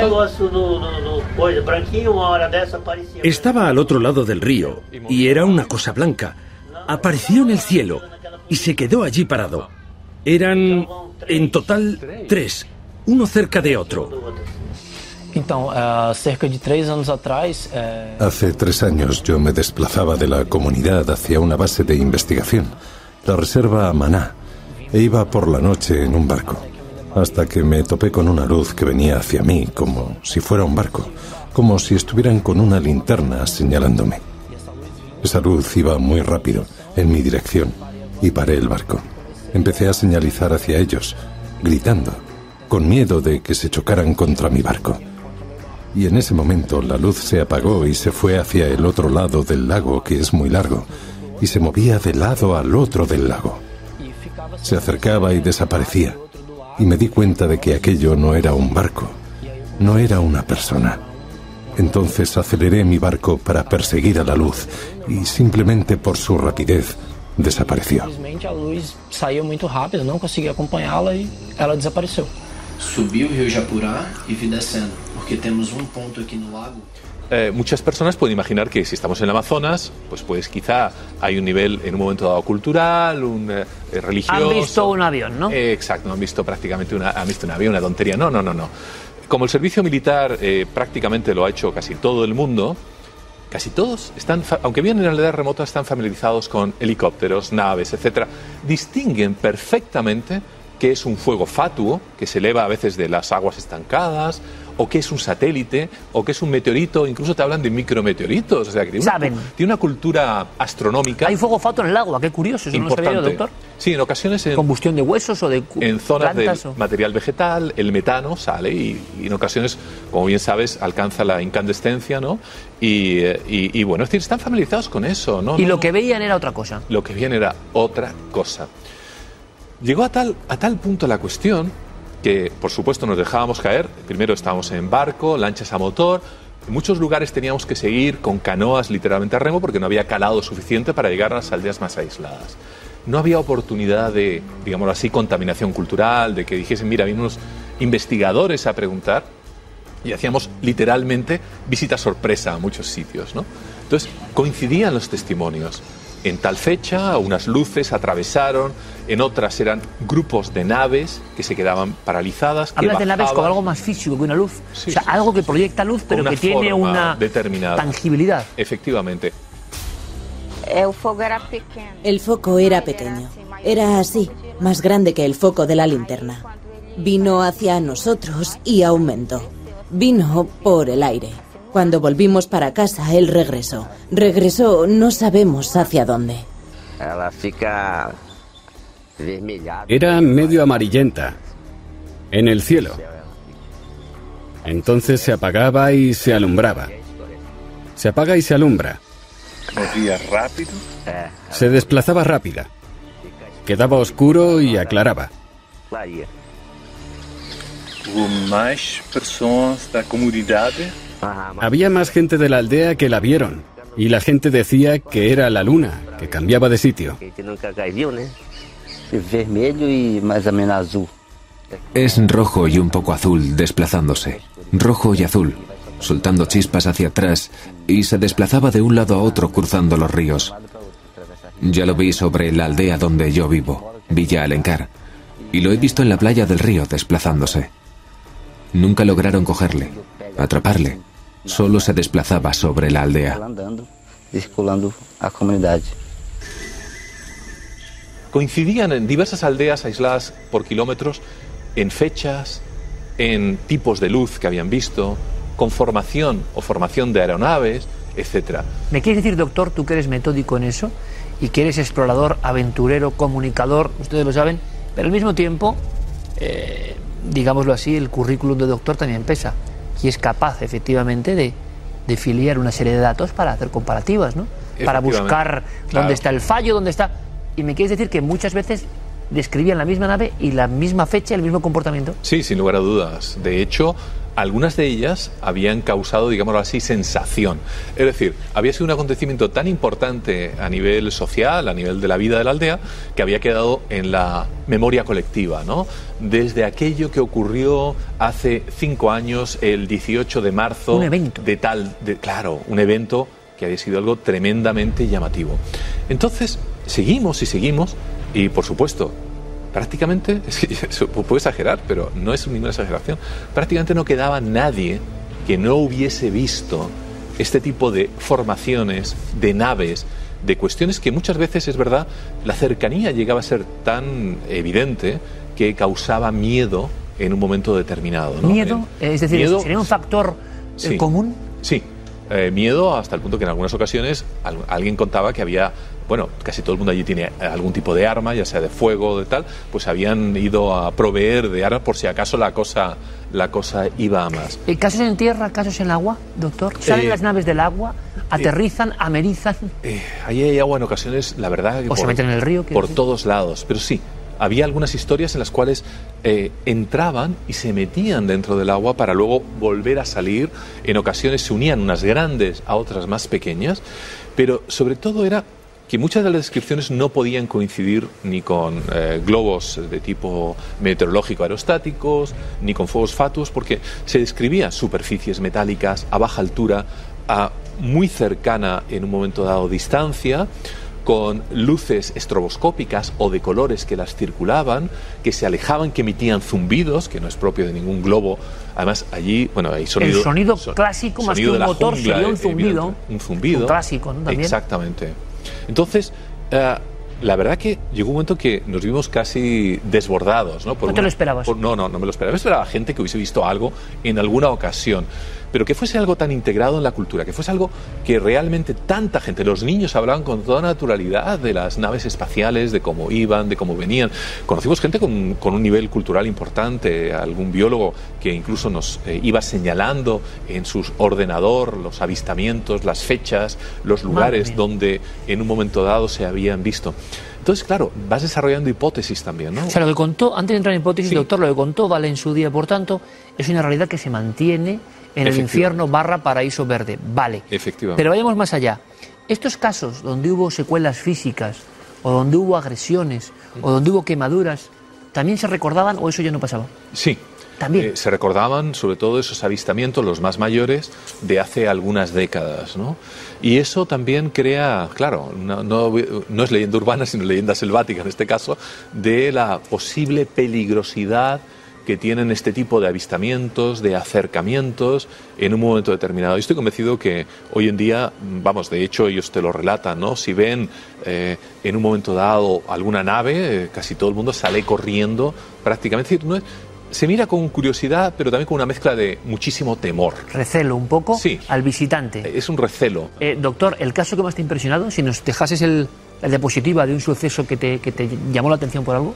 Sí, en una de las aldeas, mm, ya casi con la frontera con Colombia, el que más me impresionó era un, de un eh, señor que había además trabajado en el ejército, además en divisiones aerotransportadas, eh, con helicópteros, naves, tal y cual, es que había visto una formación de prácticamente una nave nodriza, una nave grande, con otras tres o cuatro pequeñas que la rodeaban y que bajaban prácticamente al Un objeto suelo. gigantesco. Un objeto gigantesco y que se había desplazado en un momento dado a lo largo sobre la copa de los árboles emitiendo un zumbido.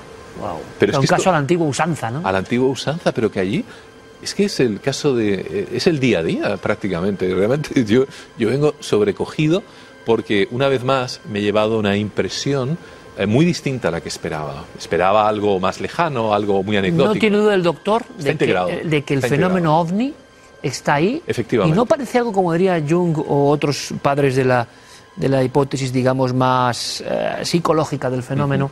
No sé si eso parece demasiado corpóreo, ¿no? Para ser una especie de pensamiento del inconsciente colectivo que se perpetúa como ejemplo de problemas, salvaciones, derivas del ser humano, ¿no? Como han dicho tantos. Eh, por lo menos lo que, lo que se ve ahí parece artefacto. ¿Sabes lo que pasa? Que hay unas, hay unas condiciones allí muy favorecedoras. Por un lado, el cielo. Es un cielo límpido en el que no hay cadenas montañosas, no hay obstáculos prácticamente, y tienes una visión en cúpula de 360 grados. En una de las noches eh, que iba, por ejemplo, desde hacia Tefé, ah, dormí varias noches en la cubierta del barco, en una hamaca, teniendo todo el cielo. Esos cielos que solamente ves en los desiertos muchas veces, eh, esos cielos límpidos que ves cada detalle, que ves eh, todo el aspecto lechoso de la Vía Láctea, que ves cada detalle, ¿no? Digo, esto es muy distinto. En una gran ciudad en Occidente, a lo mejor nos pasa un ovni, no nos damos ni cuenta, la contaminación lumínica, pero también yo creo que la falta de prejuicios, ¿no? El estar abiertos, el... nosotros a lo mejor lo vemos o lo ve alguien y dice, ah, eso será un avión. será No les meteorito". importaba contarlo, doctor. No le importaba nada contar. Es decir, la vergüenza del testigo a nivel occidental, vamos a No, llamarlo así, europeo, no. ¿Pero sabes por qué? Porque lo dan por hecho. Lo dan por hecho. Lo dan por hecho y porque además casi todo el mundo lo ha visto. Es decir, no es algo extraño que le vayan a apuntar con la mano diciendo, mira, este, este se le ha ido la cabeza y está viendo cosas raras. Es que lo han visto. Es algo común. Pueblos enteros. Vamos con la comunidad y con la hipótesis que tú has hecho, doctor, o que pudo ser esto, pero hay un elemento curioso. En estos casos de Brasil, en estos casos de los 70 que, que motivaron la investigación médica eh, y astrofísica por parte de Jazz Vallée, había un elemento que es, que es curioso y es un común denominador, y es el siguiente. Había proximidad de estas naves, o luces, luminarias, las luces del Amazonas, llegaban a quemar al testigo, llegaban a perseguir, llegaban a vigilar como si fuese un ojo, llegaban a ocultarse en la selva, meterse en las aguas. Pero lo que es interesante, a pesar de la violencia, no había visión cercana de otros elementos. Te quiero decir, sabes como yo que hay muchos casos que llamaríamos de la tercera fase o donde además de la luz hay Así un es. personaje, donde además de, del objeto estaría el ufonauta, donde el humanoide o la presencia está. No. No, no encontramos ninguno. Es muy curioso. Qué muy curioso, ¿verdad? Muy llamativo, porque En casos tan cercanos, tan próximos, tan evidentes durante años, pero no hay encuentros en tercera fase. no hay encuentros, no hay encuentros eh, de ver en un momento dado a los supuestos tripulantes criatura, algo, ¿no? de esas naves. No, Nada. no hay nada, no, no encontramos un solo caso. No descarto que lo hubiese, de hecho pensamos volver, eh, si Dios quiere, dentro de poco. Tenemos una serie de hipótesis que queremos profundizar en ello, pero por ahora no lo hemos encontrado, no descartamos encontrarlo Curioso. de todos modos. ¿Por qué lo digo, doctor?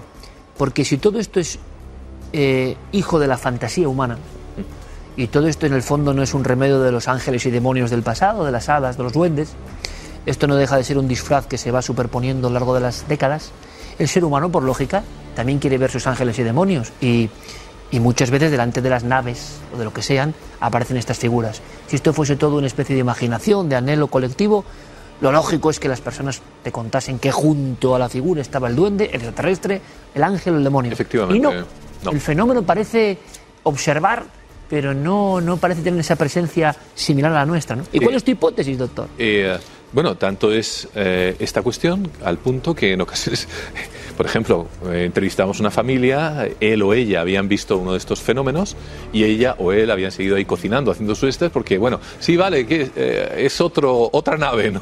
Bueno, yo sigo haciendo mis cosas, ¿no? Es decir, esa es la familiaridad. Hipótesis, la verdad que es, es complejo. Desde el punto de vista psicológico, la verdad, eh, yo creo que es para eh, a, mí como científico me llama muchísimo la atención. Sea, sean naves, no sean naves, pero ¿qué es lo que sucede? ¿no? ¿Por qué ocurre esto desde hace siglos además?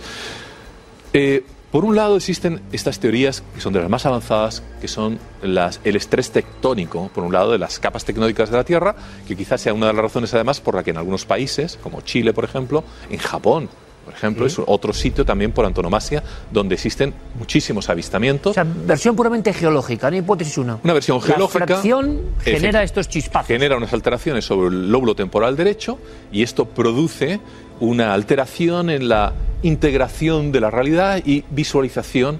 Dejo ahí la hipótesis de si realmente lo que estamos viendo pertenece a otra realidad O realmente es una mera distorsión. Dejémoslo ahí, creo que habría que investigar mucho sobre ello. Eh, en sí mismo, las propias corrientes de agua generan campos electromagnéticos potentes. Esa es otra de las hipótesis. No es menos cierto eh, también que, y hay una, que después de lo que he visto ahí con tanta gente y, y en sitios también geográficamente distintos, que hay algo. Ahí está, hay algo que, hay, que está en el cielo y que no se corresponde con nada de lo conocido. Con armas secretas, con tal, siempre se dice las armas secretas, esto, lo otro, tal. Pero realmente mm, la velocidad a la que se mueven, el aspecto que tienen, los momentos en que, en que se presentan, hoy al día de hoy no es explicado con los argumentos habituales. Eh, ocurren cosas extrañas en ocasiones. El año, que recordar, el 68 en Zaitún, por ejemplo, en Egipto, también una serie de visiones de luces encima de una de las iglesias. Sí, claro. ¿no? Muy, La Virgen muy de conocida. 100.000 personas dicen que fueron testigos de ello. La ciencia se ha vuelto loca intentando explicar aquello, que por qué sucedió. ¿no? Hipótesis de todo tipo, pero ninguna rotunda. ¿Qué es lo que está pasando aquí? Bueno, en eso estamos, Iker. Eh, doctor, seguiremos investigando. Lo alucinante es que hay una sensación con el fenómeno ovni eh, y un argumento absolutamente habitual, yo creo que pobre, de, eh, pero irritante al mismo tiempo, ¿no?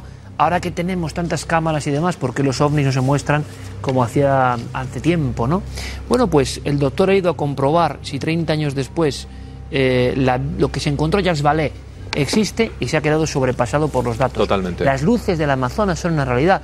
Y yo creo que tú como científico de primer nivel, pero científico al límite, de vanguardia, absolutamente valiente, motivar ¿no? a muchos científicos a que esto no pase y se quede ahí en el infierno verde. Creo que sociólogos, psicólogos, psiquiatras físicos tienen que investigar. Hay montones de publicaciones, además, muy serias al respecto, en relación a avistamiento de ovnis, eh, estrés tectónico, campos magnéticos, alteraciones cerebrales, neurológicas, que en un momento dado permiten ver este tipo de cuestiones, o por qué las permite ver.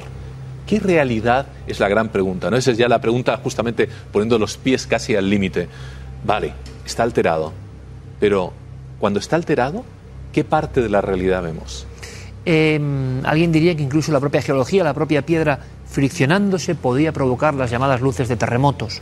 Otros que esa geología que roza ejerce algún tipo de conexión donde se abren puertas de nuestra percepción que nos dejan ver algo. Efectivamente. O, tercera hipótesis, como diría Carlos Murciano, algo flota sobre el mundo, sobre este viejo mundo nuestro cansado ya de rodar por los espacios infinitos. Es decir, que en el fondo estamos siendo vigilados por algo o alguien que está ahí desde siempre y cuando un científico se mete en el infierno y paraíso verde, comprueba en primera persona, que es lo importante, que todo esto que se dijo sigue siendo una rotunda verdad. Y ese es el reto. Efectivamente. Seguiremos investigando, doctor. Sabes que me Sin- encanta escucharte, me encanta hablar contigo y hasta la próxima. Hasta la próxima aventura. Muy bien. Continuemos con más cosas. Es un lujo tener al doctor Gaona de enviado especial de alguna manera en este lugar cuyas imágenes son, al margen de los ovnis, tan evocadoras, tan el mundo tal y como fue, ¿no? El mundo perdido un poco también, pero un mundo peligroso, hay que decirlo, y el doctor en eso nunca se corta. Un mundo peligroso, donde él sabe ¿eh? Eh, serpentear en el buen sentido y, liberarse de cosas. Un día nos enseñará sus trucos. Eh, vamos con más historias que están ya aquí en Cuarto Milenio.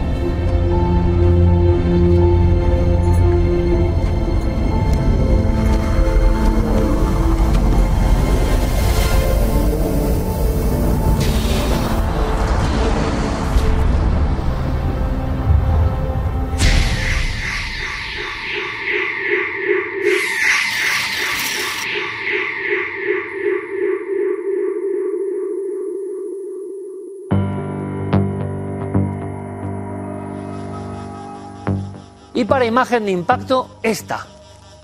Díganme qué es lo que ven, por favor. Les dejo unos segundos para reflexionar, para, para aposentar el pensamiento y intentar averiguar como detectives de este programa qué es esto.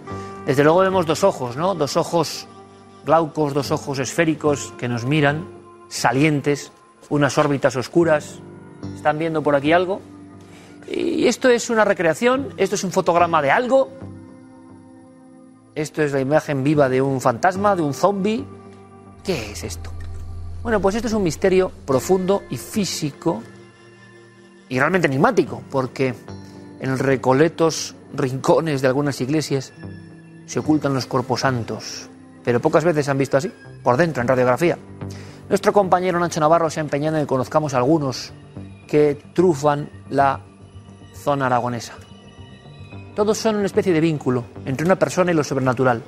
Así nacen estas historias. Pero muchos se ocultan hoy. Es un poco políticamente incorrecto. Puede ser hasta macabro. Imagínense un niño al que le enseñan el cuerpo santo, en la oscuridad, olor a incienso. Puede ser un impacto porque más que santidad uno ve una imagen que, que cala muy hondo. ¿Cuándo empezaron a ser una realidad en España los cuerpos santos? ¿Qué ocurre delante de ellos?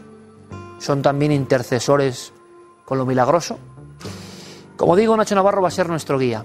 Las imágenes son más sorprendentes aún. Esto es solo un peldaño. Esto es efectivamente un cuerpo santo pasado por el escáner, visto por dentro. Pero por fuera tienen muchos misterios. Yo no había visto estas imágenes nunca, sinceramente. Quiero que las contemplen. Quiero que una vez más la España mágica sea una manera de aprender, de sorprendernos, de asombrarnos todos juntos.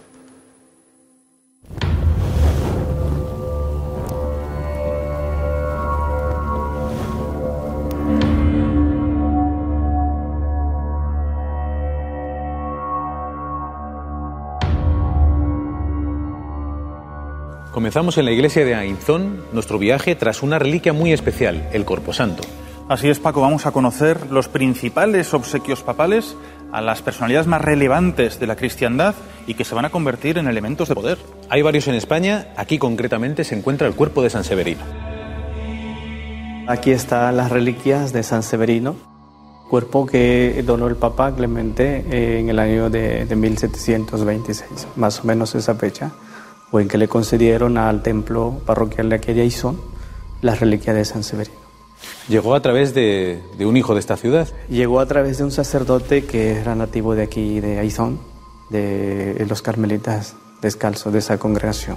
¿Y qué sentido tiene un cuerpo santo? Un cuerpo santo es promover la fe del pueblo. Esta reliquia pues es precisamente eso, dar al pueblo pues un ejemplo de santidad. Muchísimas gracias, padre. Bien, encantado. Muchas gracias. Bien, Nacho, ¿qué características tiene en concreto este cuerpo santo? Mira, aquí encontramos ya una nueva época, ¿no? Ya esa época del siglo XVIII, recreando y dándole realidad a lo que es el rostro, con, por ejemplo, con los ojos, con diferentes algodones, con las más ricas telas. Aquí ya desaparecen esos cráneos, esos cuerpos enjollados, y aparece lo que es el cuerpo completamente realista. E incluso, fíjate, tal, eh, la palma del martirio con lo que son los atributos de San Severino y el vaso de cristal donde aparece su sangre incorrupta. Es más, eh, estas reliquias, aquí acudían miles de personas por la cantidad de milagros que han obrado siempre este tipo de reliquias, por lo cual han sido una devoción tremenda a nivel internacional. Mañana vamos a conocer una de las más antiguas. Hemos llegado a Bordalba. Aquí vamos a ver el cráneo de Santa Úrsula. Nos ha costado tantísimo dar con, con, este cuerpo santo que hasta los propios vecinos se hacen cruces de realmente cómo lo hemos podido localizar. Hemos quedado con, con el párroco, donde nos va a enseñar sin duda uno de los cuerpos más antiguos que vamos a encontrar en el mundo de obsequios papales. Vamos a verlo. Padre, nos interesaría ver el cráneo de Santa Úrsula. ¿Por qué se tiene aquí? El cráneo tiene su origen de que había dos hermanos, Francisco y Pedro. Francisco era el cura del, en ese tiempo de aquí de Bordalba y él quiso hacer una capilla donde depositar sus restos familiares cuando ellos mueran. Entonces mandaron a construir la capilla que tenemos aquí al lado, donde está el cráneo. No conocemos realmente el origen histórico, pero por tradiciones orales sabemos que es el cráneo de Santa Úrsula. Eh, el hecho de tenerlos ahí es un signo de que verdaderamente hubo gente antes que nosotros que verdaderamente tenían esa devoción a Cristo y a las cosas de la iglesia. Bueno, esta es la capilla que mandarán a hacer estos hermanos. Es el retablo de la Santísima Virgen María que adornaron con los restos de los santos. Y esta, aquí en esta parte tenemos a Santa Eugenia, Santa Úrsula, Santa Laurencia. Nacho, estar aquí delante del cráneo de Santa Úrsula eh, es un privilegio. Hombre, sin duda. Fíjate si será importante que está conservado dentro, eh, custodiado dentro de un retablo, oculto, para que la gente no lo pueda conocer, no lo pueda encontrar. Y nos encontramos ante este corpo santo de los más antiguos del mundo. De esos donde están perfectamente enjollados con las mejores telas, apoyado en un cojín, y es uno de esos primeros obsequios papales a una persona seguramente muy pudiente que habría en esta localidad.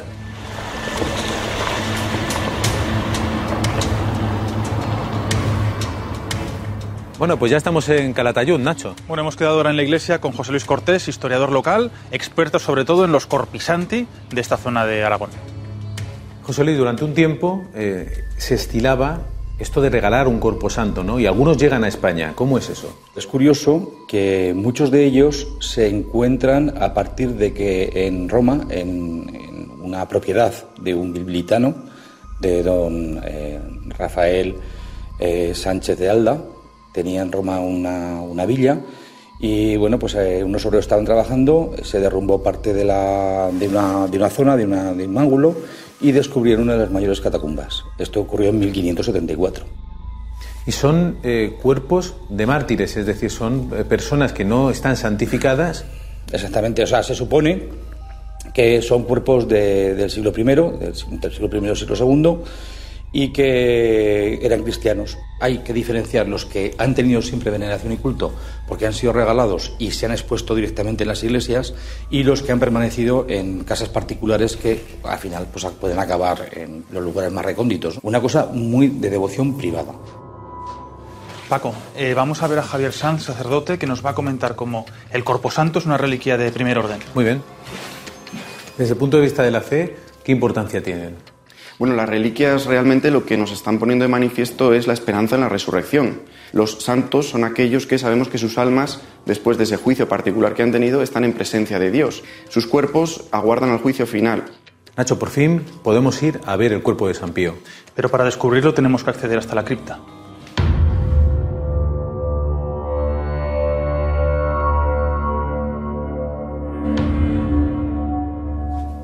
Mira Paco, hemos llegado hasta aquí. Para finalizar, tenemos el cuerpo de San Pío, que es muy interesante porque le hicieron la prueba del carbono 14 y ahí ya tuvo esa datación de que procede y el cuerpo es del siglo I. Si es un privilegio conseguir una reliquia, imagínate un cuerpo entero de estos mártires, estas personas que sin duda fueron tan relevantes en la iglesia y que muchas veces se inducen como elementos de poder, elementos sanadores y que estas personas tan nobles solamente tienen acceso ellos a lo que son estos testigos sin duda de la historia de la iglesia.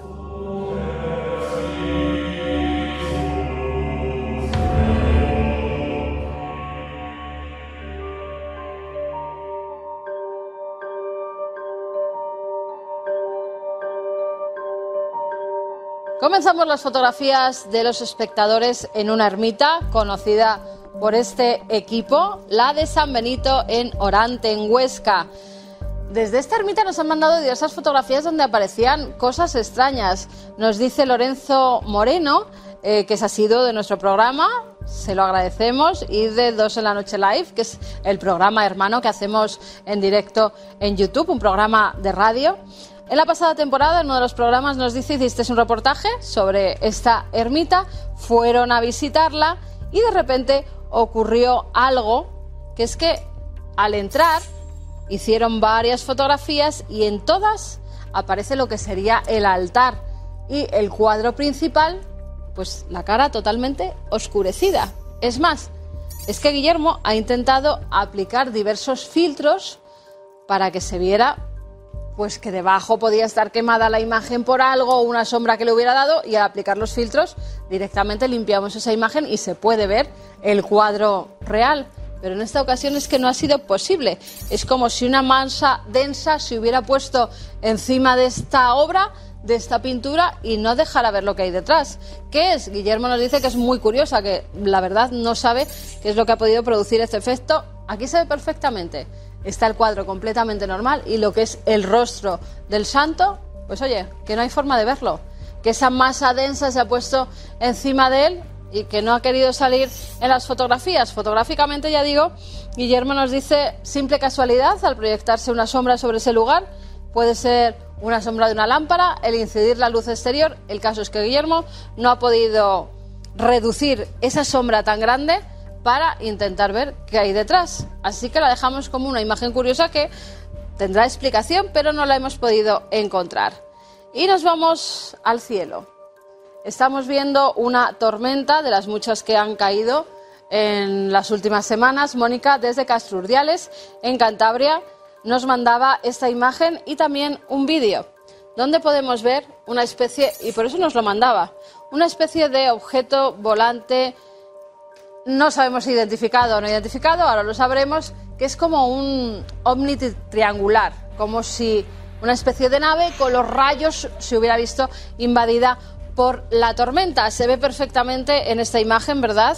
Como cuando hay a lo mejor un árbol que vemos en otras tormentas que capta todos los rayos, ¿verdad? Que van a él y se quema. Bueno, pues esto en teoría tenía que estar flotando en el cielo y los rayos impactar en un objeto metálico o no era nada de eso. Bueno, en el vídeo se puede ver perfectamente que directamente son los rayos los que han formado esa forma, ese ovni triangular que no es tal ovni, simplemente es la forma de los rayos la que ha creado pues eso que parece ser un objeto que no lo es, simplemente los rayos han creado un efecto óptico, visual, nada más y nada menos. Las tormentas son preciosas, para verlas, pero también da miedo. De vez en cuando hacen de las suyas, así que hay que estar también protegido de esos rayos tan tremendos que están cayendo en la época en nuestro país. Ya saben, si ven tormentas, si ven objetos extraños, si tienen fotografías revisando lo que han hecho este verano, donde se han ido de vacaciones, hay algo extraño, desean enviarlo, hay varias vías de contacto. A través del correo electrónico cuarto milenio arroba 4.com, un teléfono de WhatsApp 683 144 183 y en las redes sociales. Como siempre, el seguimiento es tremendo. Nos hacen trending topic casi todas las semanas y se lo agradecemos. Sigan comunicándose con nosotros a través de Nave del Misterio.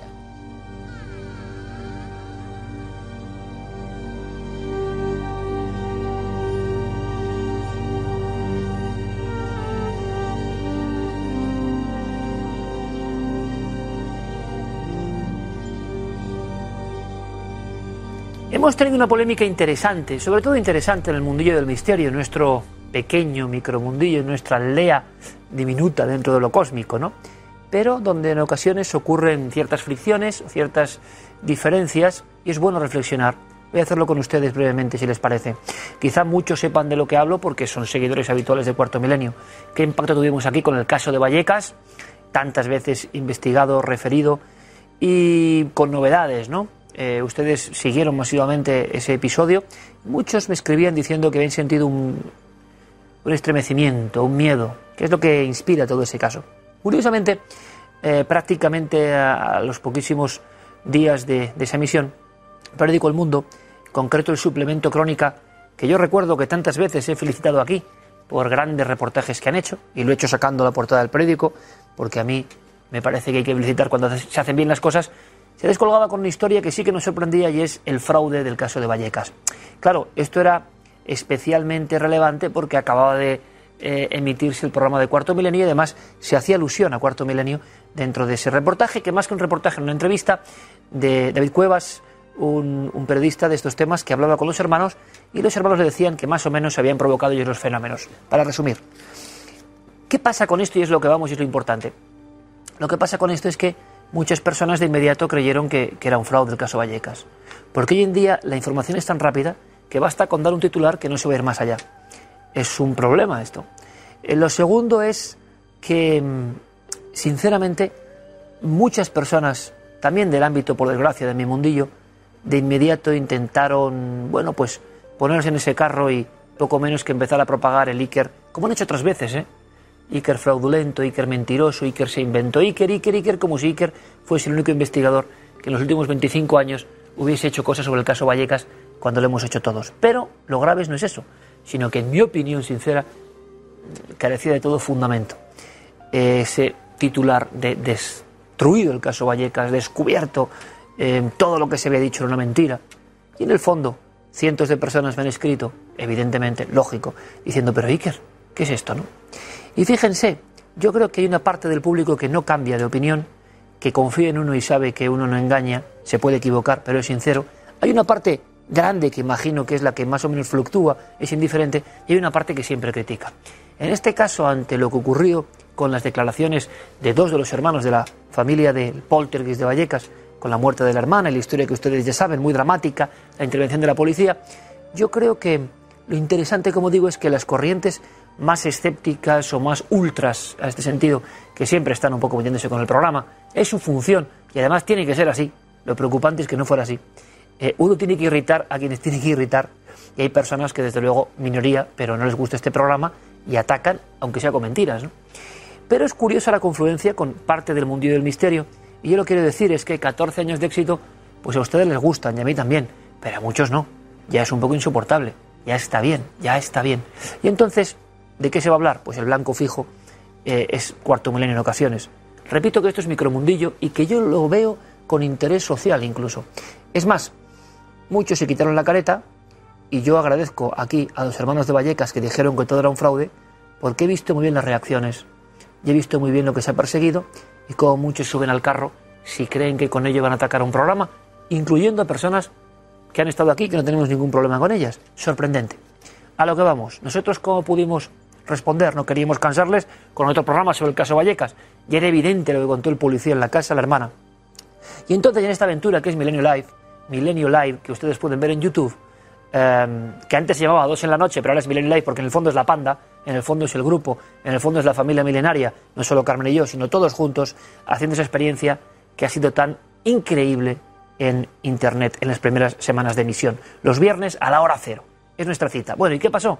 Que hicimos un programa demostrando, por ser breve, cómo estos mismos hermanos habían contado todo lo contrario, pero no a mí, sino al mismo periodista, es decir, el mismo periodista del mundo les había entrevistado contando todo lo contrario, que a nosotros nos habían felicitado por el programa y que además, por cierto, sobre todo uno de ellos lo contaba muy bien, era un buen contador de cosas y que haya cada cual su opinión, tienen todo el derecho. ¿Qué hicimos? Hablar con el resto de hermanos, con el resto de familia que opinaban todo lo contrario, que era un gigantesco misterio y que por supuesto no era ningún fraude. Pero es más, en ese Milenio Live acudimos a cosas que nos parecían increíbles, que ya estaban contándose en el mundillo como otra mentira de Iker, que es la famosa Ouija en el colegio de Vallecas, donde la niña después morirá después de unos meses y ocurren una serie de fenómenos. Y localizamos a personas que estaban en esa Ouija concretamente, cómo lo contaron, con qué fuerza. A todo esto las contradicciones increíbles de los propios hermanos, que tienen todo el derecho, repito, pero que ahí estaban. Y de nuevo José Pedro Negri contando por qué no podía ser el fraude que comentaban. Y en definitiva, amigos, que es lo importante, una sensación, creo yo, muy rotunda de que nosotros no hemos engañado nunca a nadie y que incluso en ocasiones no es meterse en el fango ni responder, sino demostrar por honor de esa familia y de ese caso que esto no está tan claro, que de los seis hijos, pues diferentes miembros, solo dos de repente dijeron esto cuando habían dicho todo lo contrario y antes no. Eh, ¿Qué es lo realmente clave? Lo realmente clave es que en un principio, antes de hacer nosotros Millennium Life y responder, y ustedes pueden acudir a YouTube y verlo, con datos, argumentos, sentencias, datos de la autopsia, cosas concretas, para saber lo que ya sabíamos, que es un enorme misterio, no que sea una cosa del más allá, del más acá, pero que es un enorme misterio y que no fue ninguna broma. Lo importante es cómo el ser humano a veces se comporta, ¿no? Y cómo también después de ese programa muchas personas han intentado pues como recular, ¿no? Bueno, Iker, no habíamos dicho nada, pero en los primeros días parece que era una caza de brujas. Y una caza de brujas que yo, sin ir de mártir, de llorón, ni de proscrito, ni de censurado, pero lo he vivido en diferentes ocasiones, con mi propio mundillo y con los escépticos. Me ha hecho más daño, los escépticos nada, pero el mundillo sí en ocasiones, porque es gente que yo he apreciado, gente que ha colaborado con este programa y que uno no entiende que se metan con el programa a la primera de cambio. ¿no? Y uno tiene que entender que, por desgracia, en este país, si uno tiene éxito, si ustedes no dan el éxito, pues es muy doloroso y que quizá todos tienen el derecho de creerse mucho mejor y que yo seré el más mediocre, el que peor lo hago, copio a todo el mundo, me invento todo y parece que quieren que prevalezca esa idea. Y ante cualquier mínimo acontecimiento invaden las redes con Iker Fraude, Fraude. Es más, durante los últimos 15 años de cuarto milenio y más, eh, estos mundillos, sobre todo los escépticos, han mantenido una serie de fraudes que todos se pueden demostrar, oígame, uno por uno y algunos, uno en concreto, con decisión judicial en nuestro favor, uno por uno. Pero no interesa. ¿Saben lo que interesa? Bombardear, llenar la red de Iker Fraude. ¿Saben por qué? Porque saben, escépticos y amigos del misterio, que las personas con la prisa que llevamos solo leemos el titular. Y si queda Iker Fraude, pues mejor. A lo mejor así un humorista hace un monólogo, otro en un debate en la tertulia de la radio que es más sabio que nadie dice no sé qué, y generar que el programa este les miente. Yo les digo que este programa no les ha mentido jamás que hemos podido equivocarnos, desde luego, pero que jamás les hemos mentido, nunca. Y no creo que sea, además, algo em, tan extendido. Es más, creo que somos una rara avis. Y lo digo como lo siento. Y que seguimos aquí porque amamos lo que hacemos. Y que eso a veces tiene mal encaje. Tiene mal encaje. Yo lo he vivido en varias ocasiones. Esta ha sido una más. Una más. ¿Por qué respondimos que no se en el live? Porque era necesario, ¿saben? Porque si fuera por mí, me da igual. Pero era el caso. Él ese policía, 30 años jefe inspector de Vallecas, él esa familia. Y ahí sí que no. No pueden dejarles de fraudulentos. Así que si ustedes quieren, pueden acudir en YouTube a ese documento. Y nosotros seguiremos a lo nuestro, sin meternos en ninguna historieta. Pero eso sí, defendiendo a los testigos, defendiendo a los que vivieron lo que vivieron, aunque no tengamos argumento ni explicación para eso que vivieron. Pero sabemos, créanme, que no hay ningún tipo de fraude consciente. Así que hemos tenido una batalla, de vez en cuando pasa, esto no ocurre porque sí, hay personas que molesta cuarto milenio lo que cuenta y a veces, como en muchas guerras, las confluencias ¿no? entre personas enemigas entre sí, pero unidas con un frente común, pueden ser sorprendentes. Yo lo veo todo esto como análisis del género humano y además lo digo de verdad, en tono de mea culpa porque yo puedo comportarme quizás así en otras ocasiones, pero es sorprendente como somos, es sorprendente. Y algo que he detectado es, sea lo que sea, como tenga éxito sostenido en el tiempo, hay fuerzas que no quieren que eso sea así. ¿Saben lo que pasa? Que nosotros tenemos unos aliados durísimos, unos aliados indestructibles, unos aliados que me han demostrado que siguen ahí. Y ahora con esto de Live me he dado cuenta que también siguen ahí. Y que convierten ese pequeño experimento en casa, los viernes a las 12, en Trading Topic en Internet, peleando con los grandes de la televisión, por ejemplo, en esta casa, o en armonía con ellos. Y me parece increíble.